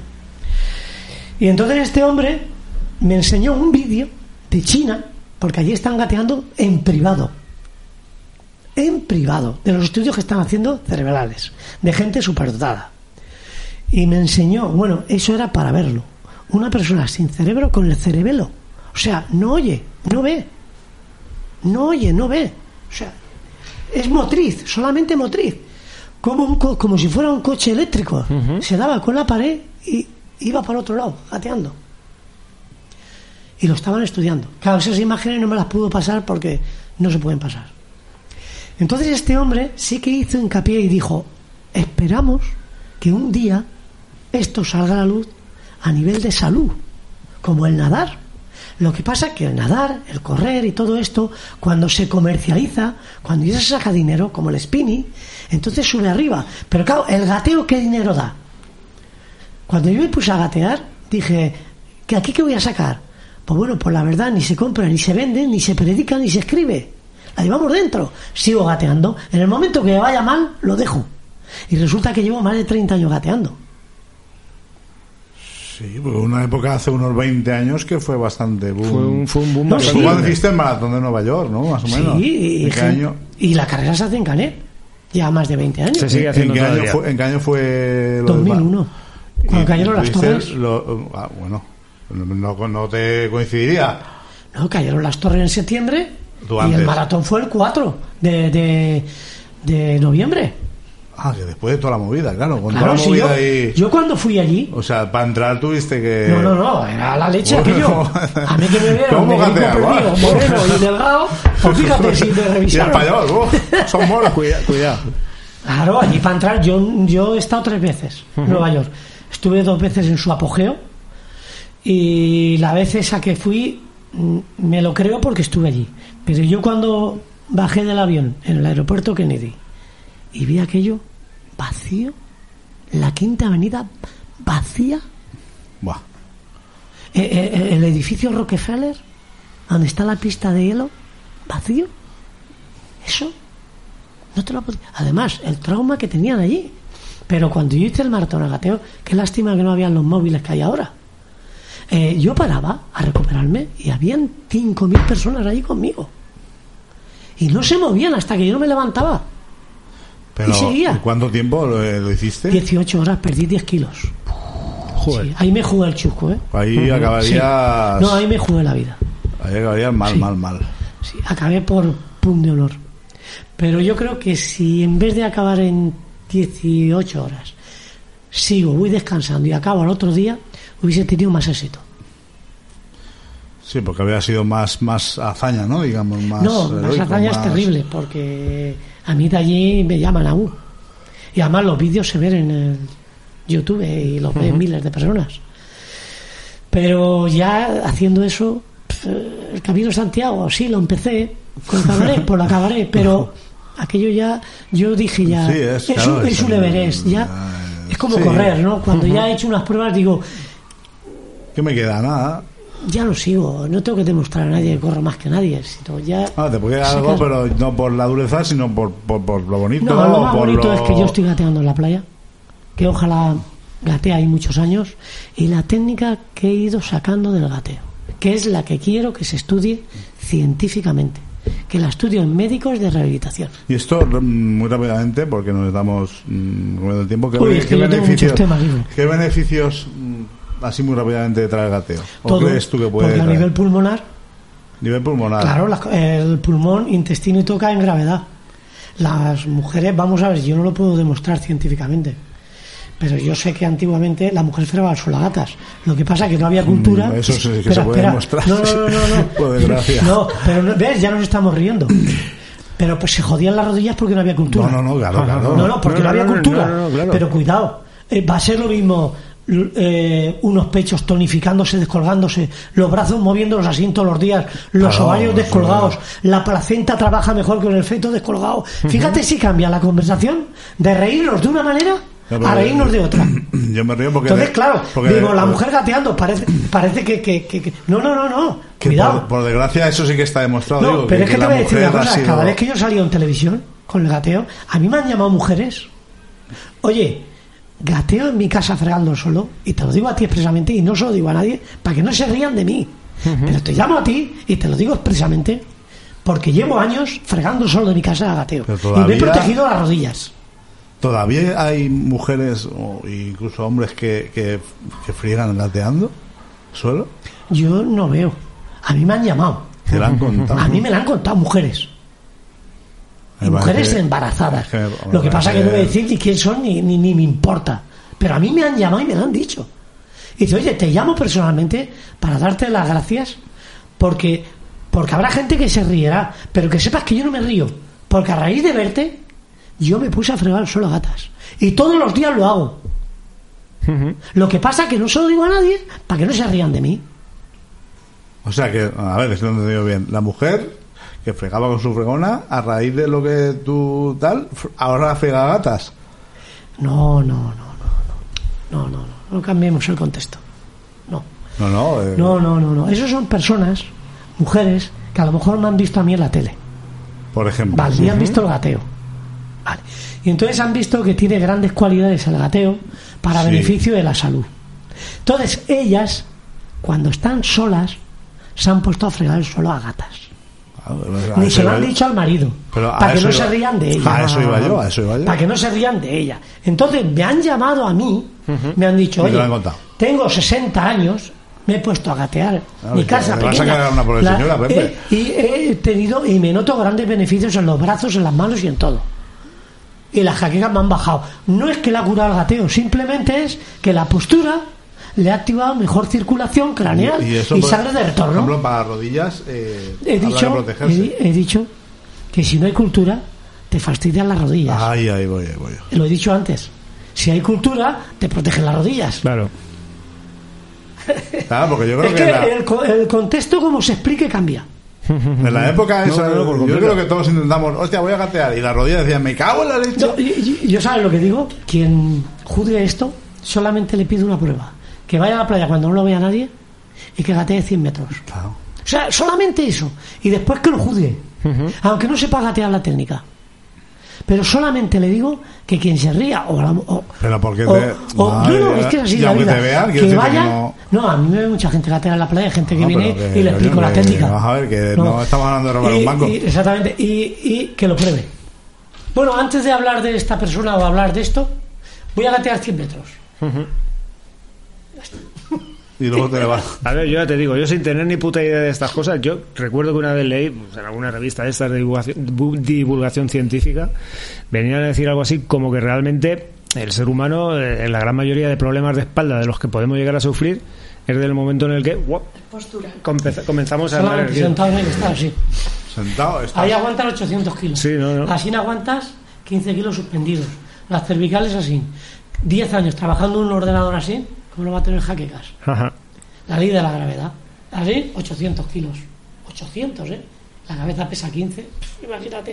O sea, son consejos gratis, gratis, sin Y pedir nada a luego cambio. como nos agachamos para coger las cosas, como... Sí, no, no, no, no, está claro. Levantamos eso está peso, claro. más. No, y además mucha gente no puede ensuciar el suelo. cómo andamos, eh, ese tipo de cosas. Y más o menos tenemos un- una estimación aproximada de la cantidad de gente que, que gatea.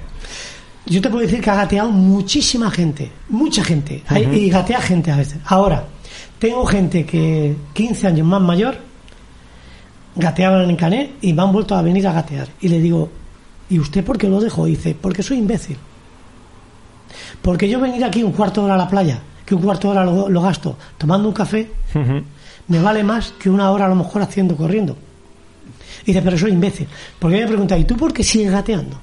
Pues sigo gateando porque con poquito tiempo que vaya a la playa, me vale más a mí que tres horas corriendo a pie. Entonces me voy a gatear. Que me gateo en la playa, me la gateo. Que no me gateo en la playa entero, pues me hago media. porque me cultiva salud. Toco la arena, juego los pies y entonces me vengo a mi casa. Entonces, si encuentro algo mejor o alguien me lo demuestra, yo cambio. Sí, no, no, está claro. Tú Pero encuentras no soy un predicador que estoy haciendo oración o lo que sea, como si esto fuera una religión que la gente vaya a gatear. No, porque a mí yo no pido nada. El que quiera que vaya que gatee. ¿Que quieren consejos míos? Total, los que hagan falta. Pero gratis. Nunca dirán que a nadie le he comido la cabeza. No, no, no. Y. pues ya. Estoy gateando, en mi- estoy en mi cabeza con gateadores y se me ha ido completamente. Vamos a pasar a los inventos. Sí, hombre. Inventos, porque a ti se te conoce mucho, aparte de por el gateo sobre todo, por el tema de los inventos estos que salían mucho en la tele, en el antiguo Canal Now, en los periódicos y tal. Eh, cuéntanos un poco. Bueno, el tema de los inventos es que esto viene a consecuencia, vamos a ver. Yo, como dice yo, desde alterofilia, fui mecánico. Eh, ya cuando hago mucha bici, cuando di la vuelta a España en bici, me voy a la mili, buceo, o sea, vas tocando mecánica. Vale. Entonces me pongo a correr y mm, te conviertes, meditas mucho con el cuerpo humano. Es una biomecánica Tiene mucho tiempo para pensar. Para pensar. forma- Ujú, sí. Eso es. Entonces, cuando yo me pongo a gatear, no me pongo a dar masajes. De los masajes desarrollo unos aparatos. Y de ahí patento la primera patente de mi vida, hace 35 años, del Yunque, un aparato que yo di masajes en él, que es que te apoyas para dar masajes con pies y manos. Gracias a Dios hay otro aparato de esos en Sudamérica y tengo gente por medio mundo que da mis masajes. No gano nada de ellos, pero es que no me hace falta ganarlo porque con que ellos ayuden a la gente y tengo gente que he enseñado en Madrid, Barcelona, que ganan mucho más que yo, pero qué bonito es que ganen mucho más que yo. es que les ha ido bien. Entonces eh, he pagado 20 años de autónomo y bueno, volviendo a los inventos. De ahí desarrollo unos aparatos. Entonces es una biomecánica de apoyo. Me pongo a gatear. Al gatear invento el gateador. Del gateador entro en las bicis. Desarrollé en Nules durante tres años, en el, no- en el 2000 y 1999, la única bicicleta que se puede ver en un vídeo de televisión española, de manos y pies, con los dos pies a la vez, y de manos, en Nules, yendo a más de 40 por hora, se hizo la patente y esa salió en televisión española y no han podido copiar esa bicicleta. Después inventé la Running Bike gateador, esa bicicleta era bilince. Todo eso está durmiendo. Y aparatos de discapacitados. Estos aparatos de discapacitados les pasé las patentes a Gandía. Y aquel chico, gracias a Dios, se ha hecho millonario. Tiene 70 trabajadores. No he tenido tiempo para todo, se vive una vez. Vale. Si yo me dedico a vender bicis, no acabo lo que quiero hacer. Es que eso es cosa mía. Sí, no, no, no. Es así. Vale, entonces son inventos que dejo de dormir. Vale, ¿qué pasa? Esos inventos, de pasarlos de artilugio, de artefacto, a un prototipo y después a la calle, esa bici estuvo a punto de salir, pero hubo un problema. La 11, cuando yo hice el maratón de Nueva York a gateo, la quiso defender. Pero se me juntó la OID. ¿Qué pasa? Que la 11 decía que la OID es ilegal. ¿Cómo? Vale, entonces yo digo, bueno, entonces me ayudáis vosotros. Y me dijeron, sí, sí, la bicicleta sale a nivel mundial. Entonces se mete Cocenfe. Voy a Madrid, se habla todo. Muy bien. ¿Qué pasa? Bueno, entonces la OID es ilegal, ilegal. A ver si voy a perder Pelé y Melé. ¿Qué pasa? Que la 11 es tan grande la organización, cambian tanto de jefes, que estás esperando. Vale. De ahí, yo no me paro en un invento porque entonces te deprimes. Y el invento entonces empieza a destruirte. Porque hay gente que pone dinero. Entonces te autodestruyes. Dejo el invento dormir. Y me paso a otro. Entonces, en el, mil, en el 2010, invento la primera carraca del mundo que va a los dos lados y la presento en la feria de Valencia del automóvil. Con un estudio de la Politécnica. La primera carraca, espérate, ¿qué, qué es? Explícanos No una un poco. carraca que va a los dos lados. Pero explícanos qué es eso. Que yo me Bueno, una carraca, cualquier mecánico, persona sabe que a un lado va Una- y al otro lado no va. Una idea de carrera. Pues esto va a los dos lados. Es un eje libre. Correcto. Vale, la presento en la feria.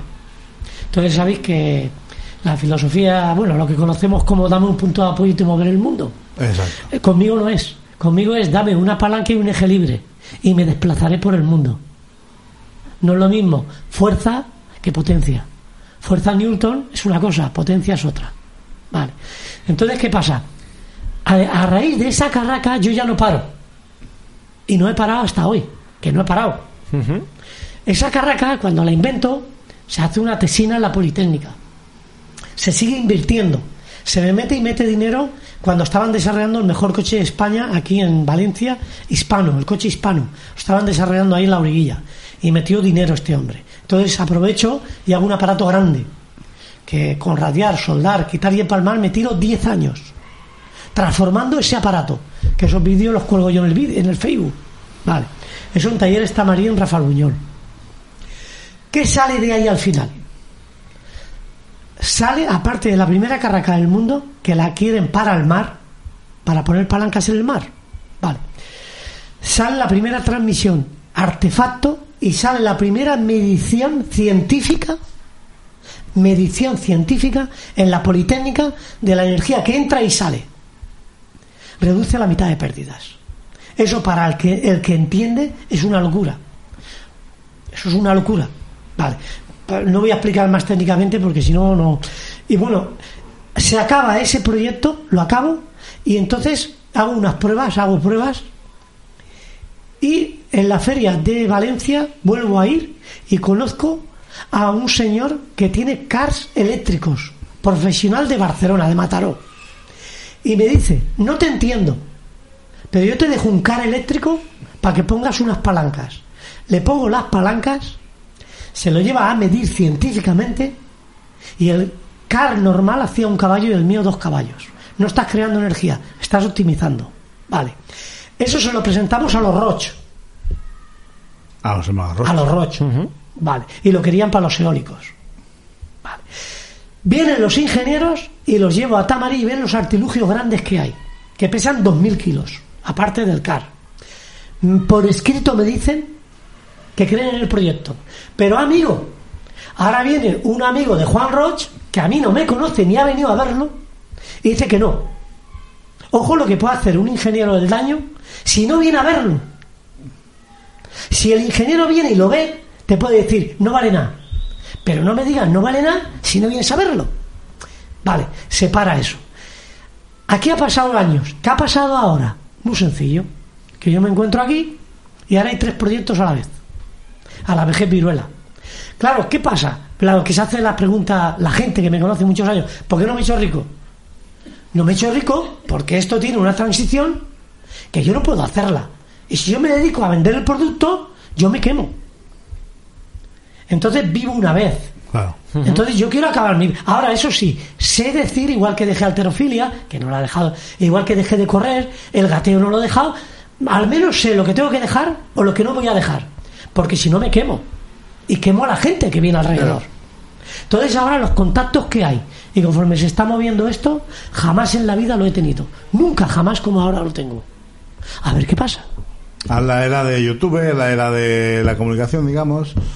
Lo que hace 40 años te costaba moverlo a nivel comunicativo. un Ahora mundo, está 3D. Ahora está. Claro, eh, ahora me van a hacer unos proyectos, pero funcionando, medición. Ah. eh, eh, me han metido gente de ingeniería que yo no la puedo pagar en la vida, pero me la han metido ya. Me han metido gente de ingeniería. Me están haciendo una transmisión en Cardiff Friend, una empresa de Valencia que tiene más de 40 trabajadores, que factura su buena pasta al mes. Fíjate, a mí me hizo gracia este eh, José Enrique. Lo conocí hace un año, me fui a verlo. Digo, mire usted, ¿usted me podría decir si esto vale para algo o no? Y el hombre me dijo, dice, mira, no te entiendo, pero te voy a, te voy a hacer una transmisión. Yo, señor, le va a costar 80.000 euros. No, no, la voy a hacer. Llevamos un año. Ahora ya la entiende 100%. Es más, se ha interesado a la multinacional Dana de transmisiones. Pero es que ahora esa transmisión le falta un 20%. La está acabando este hombre. Él, sus ingenieros y todo. Yo no puedo pagar eso. Vale. Estoy tranquilo y relajado porque ya son ingenieros lo que tengo. Ahora viene y me viene una oferta de Egipto. Por cierto contacto. Entonces me viene un ingeniero que ya le diré si puedo decir su nombre, muy prestigioso, naval. Todo esto está pasando ahora. Naval, valenciano, se ha llevado premios. Ha oído hablar de mí y ha venido a verme. Le enseñé la carraca, la carraca hace 10 años que hice. Y dice, ¿y esto cómo es que no está? Y entonces le digo, ¿usted se cree, solamente le hago una pregunta a usted, ¿usted se cree como técnico? Y dice, no, no, no, a mí me ha cambiado la vida con esto. Yo te hago el proyecto gratis. Digo, mire usted, es que está pasando esto con Egipto. Y dice, totalmente te hago el proyecto. Digo, pero usted lo ve para más cosas. Y dice, claro, para los barcos, para los laterales de los barcos. Digo, es que me viene un ingeniero de Boluda y todavía estoy esperándolo. Y dice, no, no, no, yo hablo con Boluda y que le haga falta. Además, doy la cara. Soy científico. Soy técnico en naval. Lo que pasa que ya le diré si puedo decir su nombre o no. Porque eso tengo que pedir permiso. y, y, o sea, que se ha juntado, y ahora se ha juntado una empresa muy prestigiosa. Primero miro las empresas valencianas, si no me voy fuera. Que la tenemos aquí, en Castellón, que hace remolques de camiones, y parece ser que se ha interesado por los amortiguadores. O sea, hay tres proyectos. Hay dos que sí que tiran adelante. El otro hay que dialogarlo. ¿Qué pinto yo aquí? Yo pinto simplemente un duro en paz. Sí, que tú O vas. sea, yo no, eh, son, son ellos los que van a invertir. Claro. Eso, Vas teniendo ideas, las intentan materializar Ya y, está. y ya está. Y la transmisión que se está haciendo de 12 palancas, que he hecho un ADN, bueno, eso es verlo, ¿no? Es un ADN de palancas para que si entra una vuelta salga una vuelta. Claro, cuando tú hablas con un mecánico de toda la vida, de toda la vida, oye, mira, sirve de, de variador y de reducción de pérdidas. Oye, perdona, eh, ostras, ¿cómo? Si no lleva piñones, pues no. Lleva un cigüeñal, un eje libre, una combinación de palancas con ruedas libres, como el piñón de la bici. ¿Por qué no se ha caído en esto? Pues no lo sé. Como el hombre se ha centrado con centrales nucleares, con dos guerras mundiales, ir a la luna, pues en la materia fría, las palancas la han dejado como eh, fuerza Newton, Como ya está todo inventado, ¿no? como Eh, que está todo inventado. O sea, que no he inventado los materiales, simplemente he hecho una combinación. ¿Por qué salen los inventos ahí? Desgraciadamente, desgraciadamente, los inventos salen por las guerras, desgraciadamente sí, deshumanizadamente. Entonces esto posiblemente salga porque conviene. A ver si vas a montar una guerra y la tenemos, ¿eh? No, no, no, no, esto, no, no, esto sale porque interesa levantar lo ecológico. Ahora sí, ahora hay un- está de moda el tema de Claro, es que emisiones cero y tal. Xavi, dispara, ahora sí te Yo, a yo, disparar. yo, yo- yo es que iba por un invento que la verdad es que me llamaba bastante la atención, que yo sé que me acuerdo que ha salido en algún medio de comunicación, cuando corrías normalmente, no tiene nada que ver con lo que estabas, le cortabas la punta a las zapatillas, la puntera. Sí, espera, la punta de las zapatillas las corté yo, pero es que fui inventor de esto que se pone en la nariz. Sí, no me acuerdo Eso lo inventé la- yo la- con la- dos macarrones de la gasolina de una moto.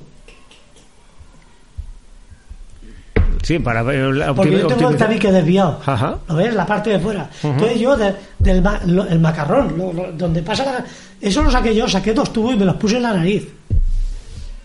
Y me vieron a mí unos italianos y tal, y, y se- y inventaron esas cintas. Las tiritas aquellas Sí, para la optimización de la Sí, respiración. señor. de la Eso respiración. Se inventó después, eso lo llevé yo a Grecia. Ajá.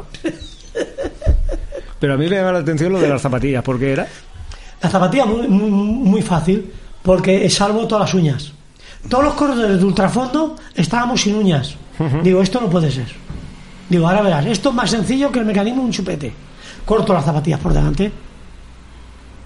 No Y después corrí descalzo unos años, pero corté las zapatillas por delante. Ya está. Y le corté un lateral para que entrara al aire. Así de sencillo, como suena. O sea, más Sí, sí, sí, sencillo sí, que... no, que- no, era simple curiosidad. Yo sí que No. me acuerdo de aquel detalle. Hostia, ¿y esto A ver si va a correr a descalzo. Uh. No, no, no. No, hay gente que corre, ¿eh? Sí, Sí, hay muchísima gente. que gente que corre. Sí, muchísima gente. Yo cuando empecé a corre. correr descalzo, bueno... Se está poniendo imagínate. bastante de moda ahora el Uy, tema este del, del del minimalismo. Hace Minimalismo. polvo. Sí, pero ahí tienen que tener mucho cuidado, que ahí la quinta lumbar tiene mucho que decir, ¿eh? hay que saber correr muy bien para eso, ¿eh? También depende de cómo tengas los pies, de plano, no tienes Mm, plano, influye no sé. mucho. Bueno, sí, va, va. No digo nada. Bueno, Xavi, dispare. Chan, chan, chan, la pregunta. La, la que le cae a todo el mundo. La que le cae a todo el mundo. La- anécdotas, alguna anécdota en todo este tiempo de tus inventos, de tu época como deportista ¿Alguna, más. alguna anécdota que digas, hostia, esto es para escribir un libro. Que la quieras contar. Yo es que tengo tantas. Por eso te lo preguntamos. Esta pregunta es muy difícil porque Sí, a la te gente le, suele, le suele, matado, le ¿eh? suele- se suele quedar impactado y dice, hostia, ¿y ahora qué te cuento? No, yo no, a mí no me mata. Yo tengo de los masajes muchas anécdotas y de correr tengo muchas. Realmente toda la, Y- toda la entrevista ha sido anécdotas, pero bueno, ¿me quieres contar Yo- alguna? yo- ¿Alguna más? Vamos a ver, una muy curiosa. Me preguntaron que cómo di la vuelta a España en bicicleta con 20.000 pesetas. Entonces, claro, era el año 77. Entonces les mandaba Adolfo Suárez. Suárez, mandaba entonces, sí. Y- era- Sí, sí, sí, sí, era el centro, era centro democrático, ¿no? AUC, AUC. Y, y me acuerdo que, claro, en aquella época salgo de aquí del puerto de Sagunto con mi mochila, cara para Tarragona, y no me faltó nunca de nada. Y, eh, porque, claro, en aquella época, ver un chaval joven con la mochila, ¿pero dónde vas? Porque ahora vemos mucha gente en vídeo, pero en aquella época no, no, no era habitual, ¿no? Y, y me acuerdo que a la que ya pasó de Madrid, ya iba muy agotado, me pilló una graniza fuerte y digo, hostias, ¿que no me meto yo a dormir en el cementerio este? Total, y me acordé de mi abuelo, de mi abuelo Bartolo, que yo me acuerdo que de pequeño me decía mi abuelo Bartolo, Pepe, yo ayudaba a hacer los panteones y eso en Lorca. Madre. Y me contaba tanto que yo digo, bueno, bueno.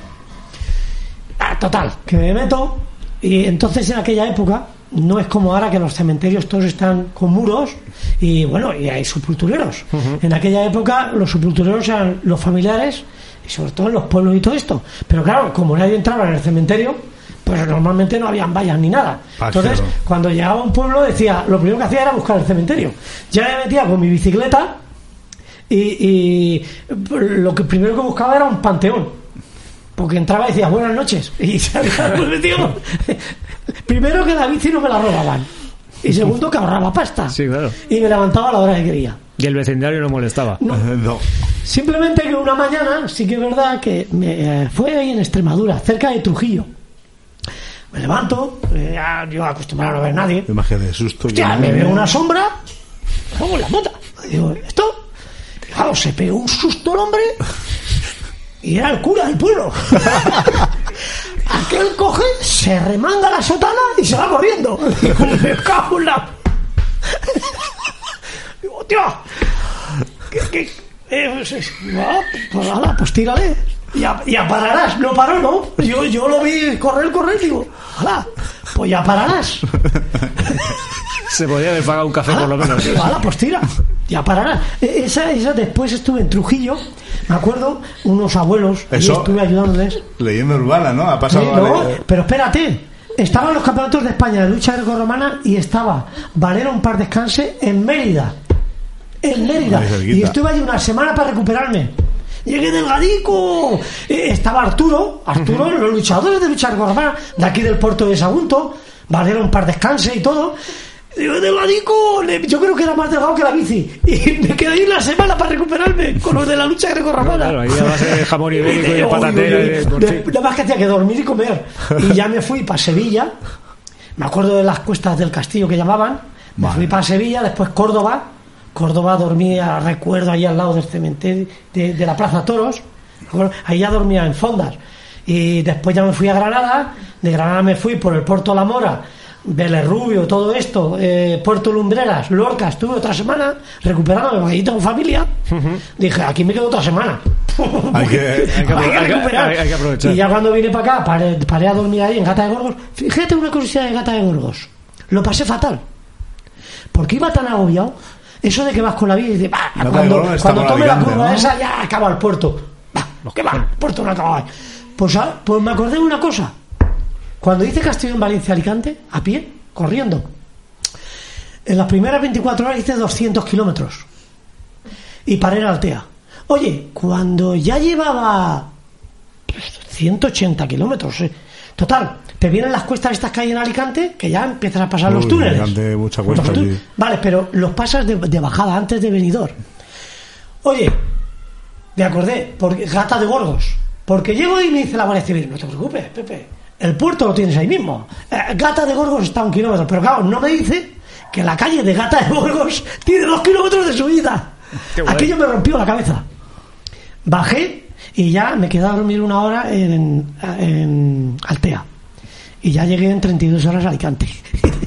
me acordé de la bici, de Gata de Gorgos, y me acordé de eso cuando pasé con, con esto. Hay Vaya- que, hay vaya- que vaya ir a Trujillo a hacer eh, algún tipo de investigación, porque eso que has contado antes Sí. ha pasado a leyenda urbana seguro. Y se habrá transformado como el Ángel de la bici. Es o que alguna fue, historia. el hombre, yo creo que no me veo bien. Seguro, yo creo seguro, que veo la seguro. sombra. Yo creo que veo la sombra. Eh, que era de- a primeras horas de la mañana. Sí, era Bueno. ya hacía ese de día. Yo no sé lo que haría allí el Ah, hombre, digo, pero eh, cuando rompe. digo, se ve Uf. que vio la sombra mía o yo qué sé. Claro, yo salía de- del panteón. Eh, tío, salió corriendo, o sea, de Mancosa, No, o que sea, todavía no lo he visto. Salía del panteón, lo dije con naturalidad, ¿eh? Yo salía del panteón. Pero que- que- Yo ya no ¿Cómo sé se asusta ese No, hombre? no sé si era. Está, yo, yo es que luego paré en Trujillo. Y Trujillo me acuerdo que fue, me acuerdo de aquellas personas mayores. Hay gente que se lo he dicho de Trujillo y sí que la, era una fonda que había al lado de la iglesia. Yo me acuerdo que era subía cuesta arriba, una plaza de madera muy bonita y la iglesia y una casa al lado. Aquella mujer me dejó muy sorprendido. Era mayor, la ayudé a limpiar las vacas, estuve dos días allí. No se había lavado la cabeza nunca en la vida y me enseñaba el vey limpio como una patena. Pero se lo dije el otro día a unas personas y me dijeron, yo tengo familia de allí de Extremadura que les ha pasado lo mismo. No se han lavado la cabeza nunca. Y, y- y efectivamente la tenían limpia. Yo me acordaba de ese detalle de aquella mujer. Y cosas. Vaya tela. Más Extremadura que hablamos de, de la España profunda. Sí, ya. señor. Y la provincia de Cáceres ya ni te cuento. Sí, la Nacional 5. Y la Eh, la profunda. zona de las Claro, urdes. yo me y acuerdo cuando salía de Madrid, Buah. de Madrid, todos los, todos los cuarteles que habían en la, en la, en la Nacional 5. Entonces era la M30 y te ibas para. Y no pude dejar la bici en Madrid. No me dejaron dejar la bici en Madrid en ningún, en ningún sitio de, de garaje. Me tuve que ir fuera de Madrid. Ah, esto. Y ya. Coño, Fíjate, es del año 77. ¿eh? vaya tela. Bueno, pues yo creo que. Hostia, yo creo que le hemos sacado miga, Le ¿no? hemos sacado miga, sí, ya está bien. Le hemos sacado Madre mía, en una hora de entrevista, ¿eh? ¿Una hora? Casi, casi, casi, casi, casi. Está muy bien, está muy No, bien. a mí lo que me gusta es la vida grabado. Luego cortáis. No, no, No, por no, no, no, no, no. estoy aquí como plan- A- Aquí, aquí va todo. No bueno, solemos sí, cortar. si las entrevistas aquí normalmente son así. No somos periodistas, no somos ¿Sabes tal. pasa? Nadie profeta en su tierra. Entonces hay que ser muy astuto con lo que se habla y lo que se dice. Claro, yo lo cuento a nivel de anécdota porque me pasó. Es lo que queremos. No, no, es lo que Es se lo que me trata. Sí, pasó, sí, sí. ¿Entiendes? Entonces, ¿qué, qué gano yo con decir una mentira? Nada. Nada. Nada, efectivamente. Coño, ah, hostia, es que como anécdota la verdad es que es bastante buena. Sí, sí, no, no joder. te voy a decir la mejor, pero es de las mejores. No, me habéis pedido una anécdota. claro, La, la claro. mejor es junto con la de junto con la del Néstor también que fue muy Sí, buena no, aquella, hostia, aquella- buena, aquella ¿eh? fue... Mira, una última te. El autobús, llevando un autobús. sí pero Pepe ponte, en el micro porque si no si no te acercas al micro te- se te oye como me voy No, mira, eh, yo qué sé, hay mil anécdotas. Lo que pasa que eh, no sé qué decirte. A nivel de trabajo, eh, en agosto de hace dos años me reventó una rueda del autobús de adelante. Y Hostias. me hice con el autobús. Por ejemplo, tengo la foto y todo. eh, que eso no suele ocurrir a choferes ni a lo largo de su vida estando de choferes. Ujú. Mira, tú ves eh, a un poniente que hacía ahí en Europesa, venían haciendo un servicio de autorres. o sea tú ahora estás conduciendo autobuses Yo he estado con Marqués muchos años, ahora estoy con Pascual Puerto.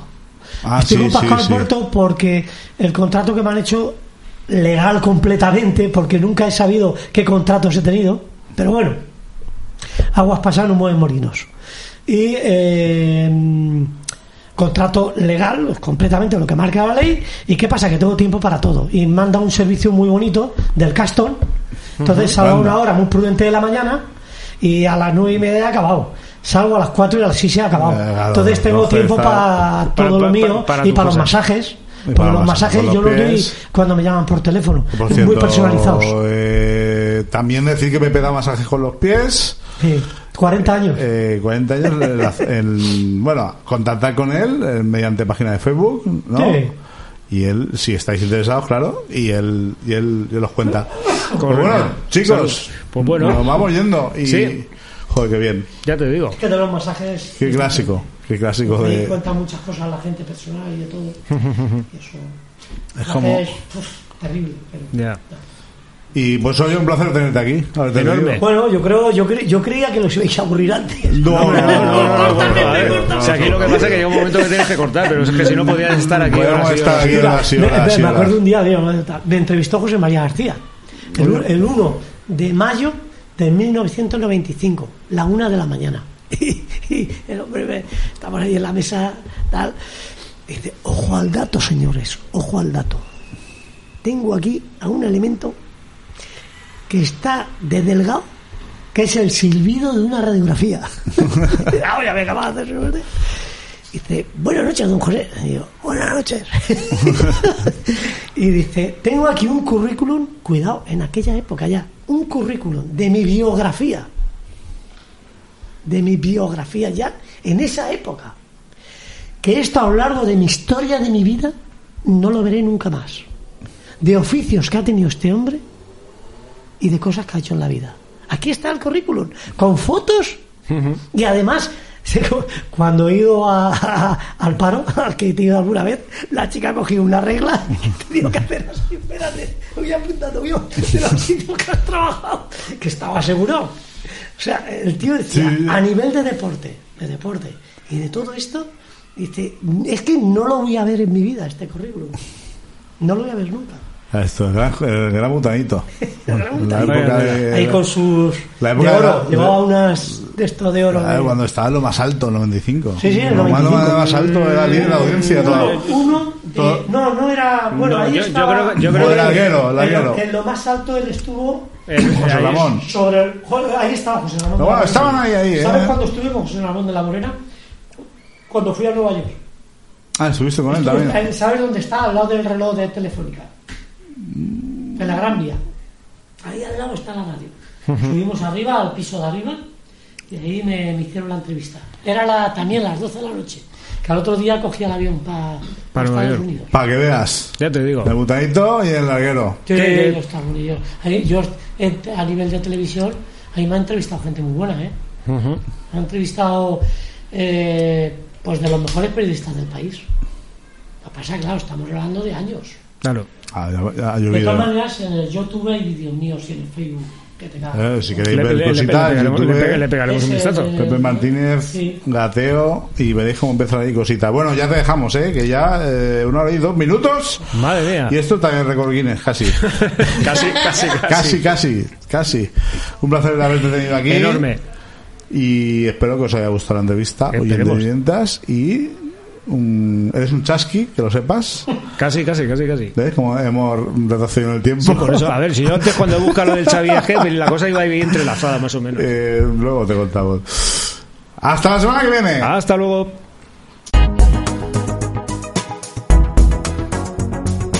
Qué interesante siempre ¿eh? hablar con, con, Con clásicos de aquí del con pueblo. clásicos de, de este hombre que lo has visto tantas veces en la tele Sí. o, o en la calle que siempre iba haciendo marcha o corriendo o gateando en el caso de la playa Correcto.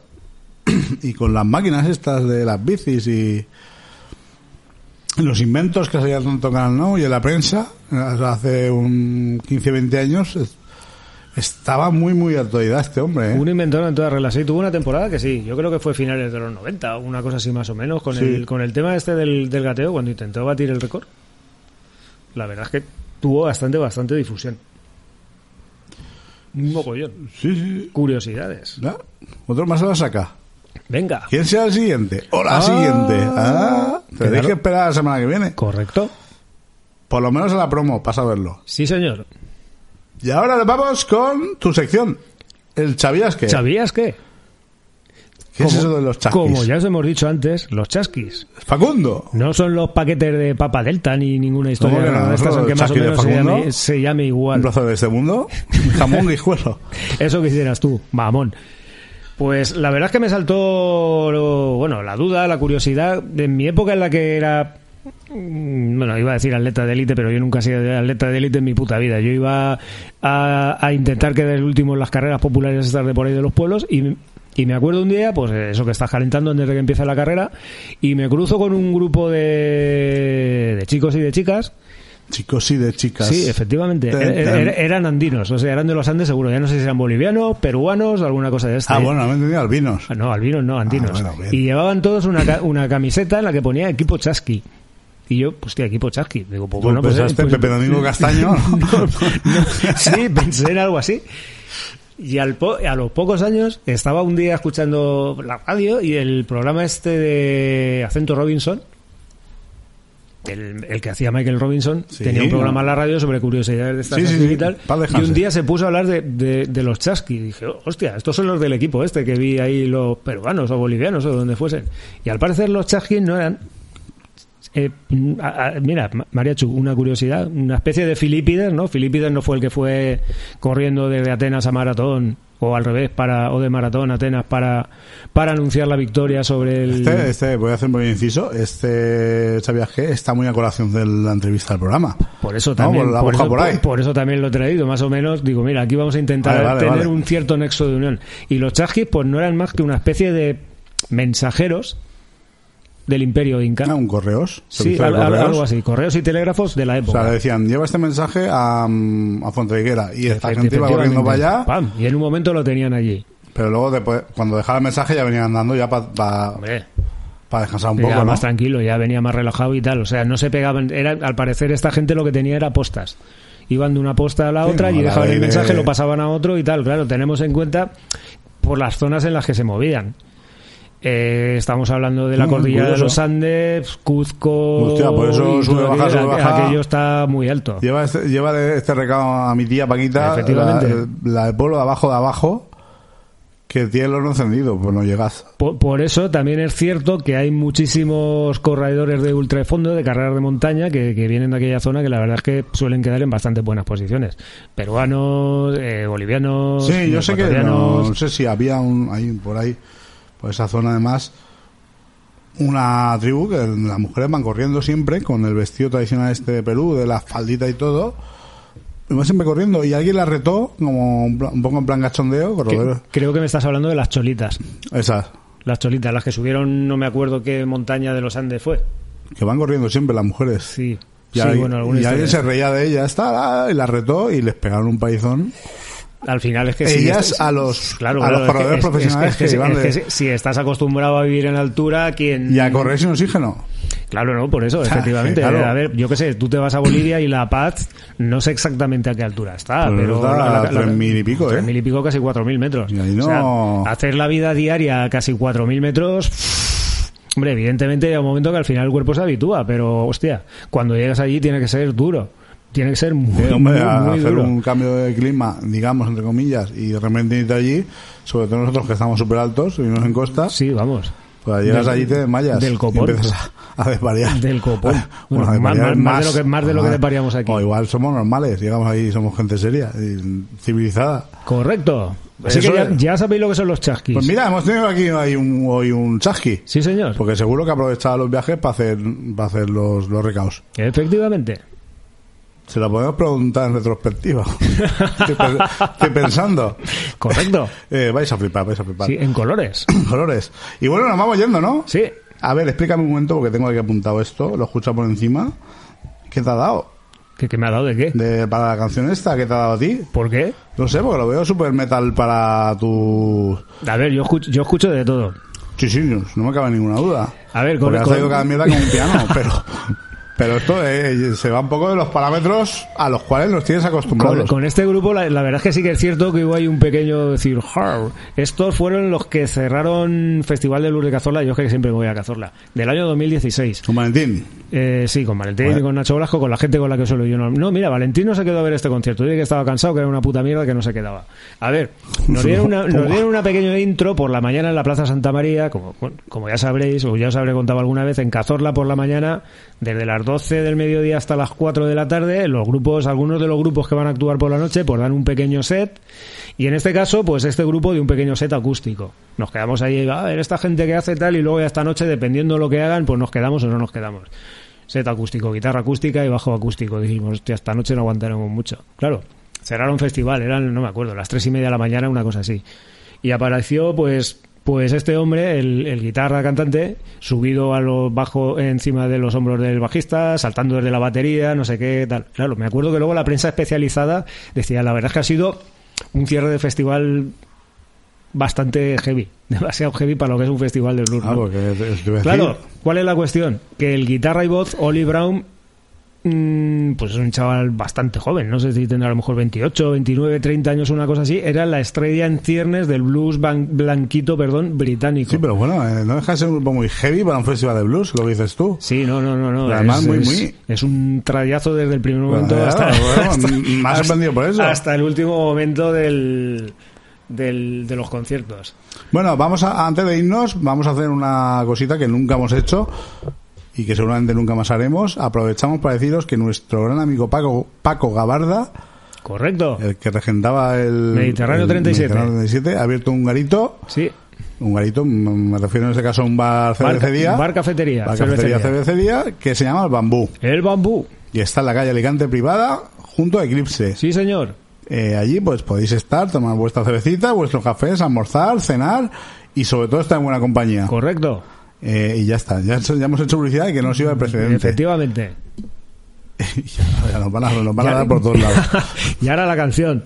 Para todos ustedes y todas ustedes, Animals de Raven Eye. A mover la melena.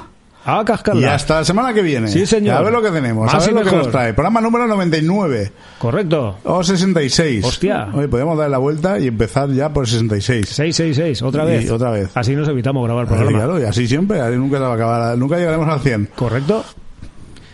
Así- Venga. ¡Al lío! A cascarla. ¡Hasta luego! Hasta luego. ¡Adiós!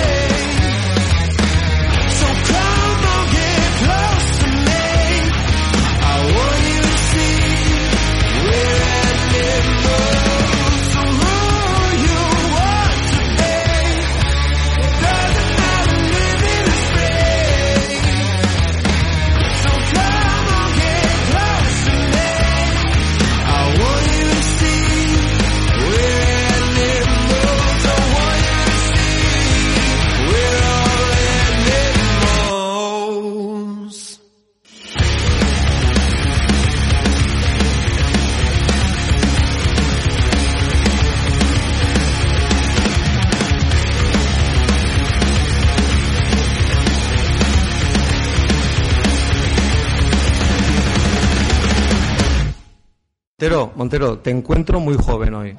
Estás, te veo muy bien. Has hecho un cambio de look.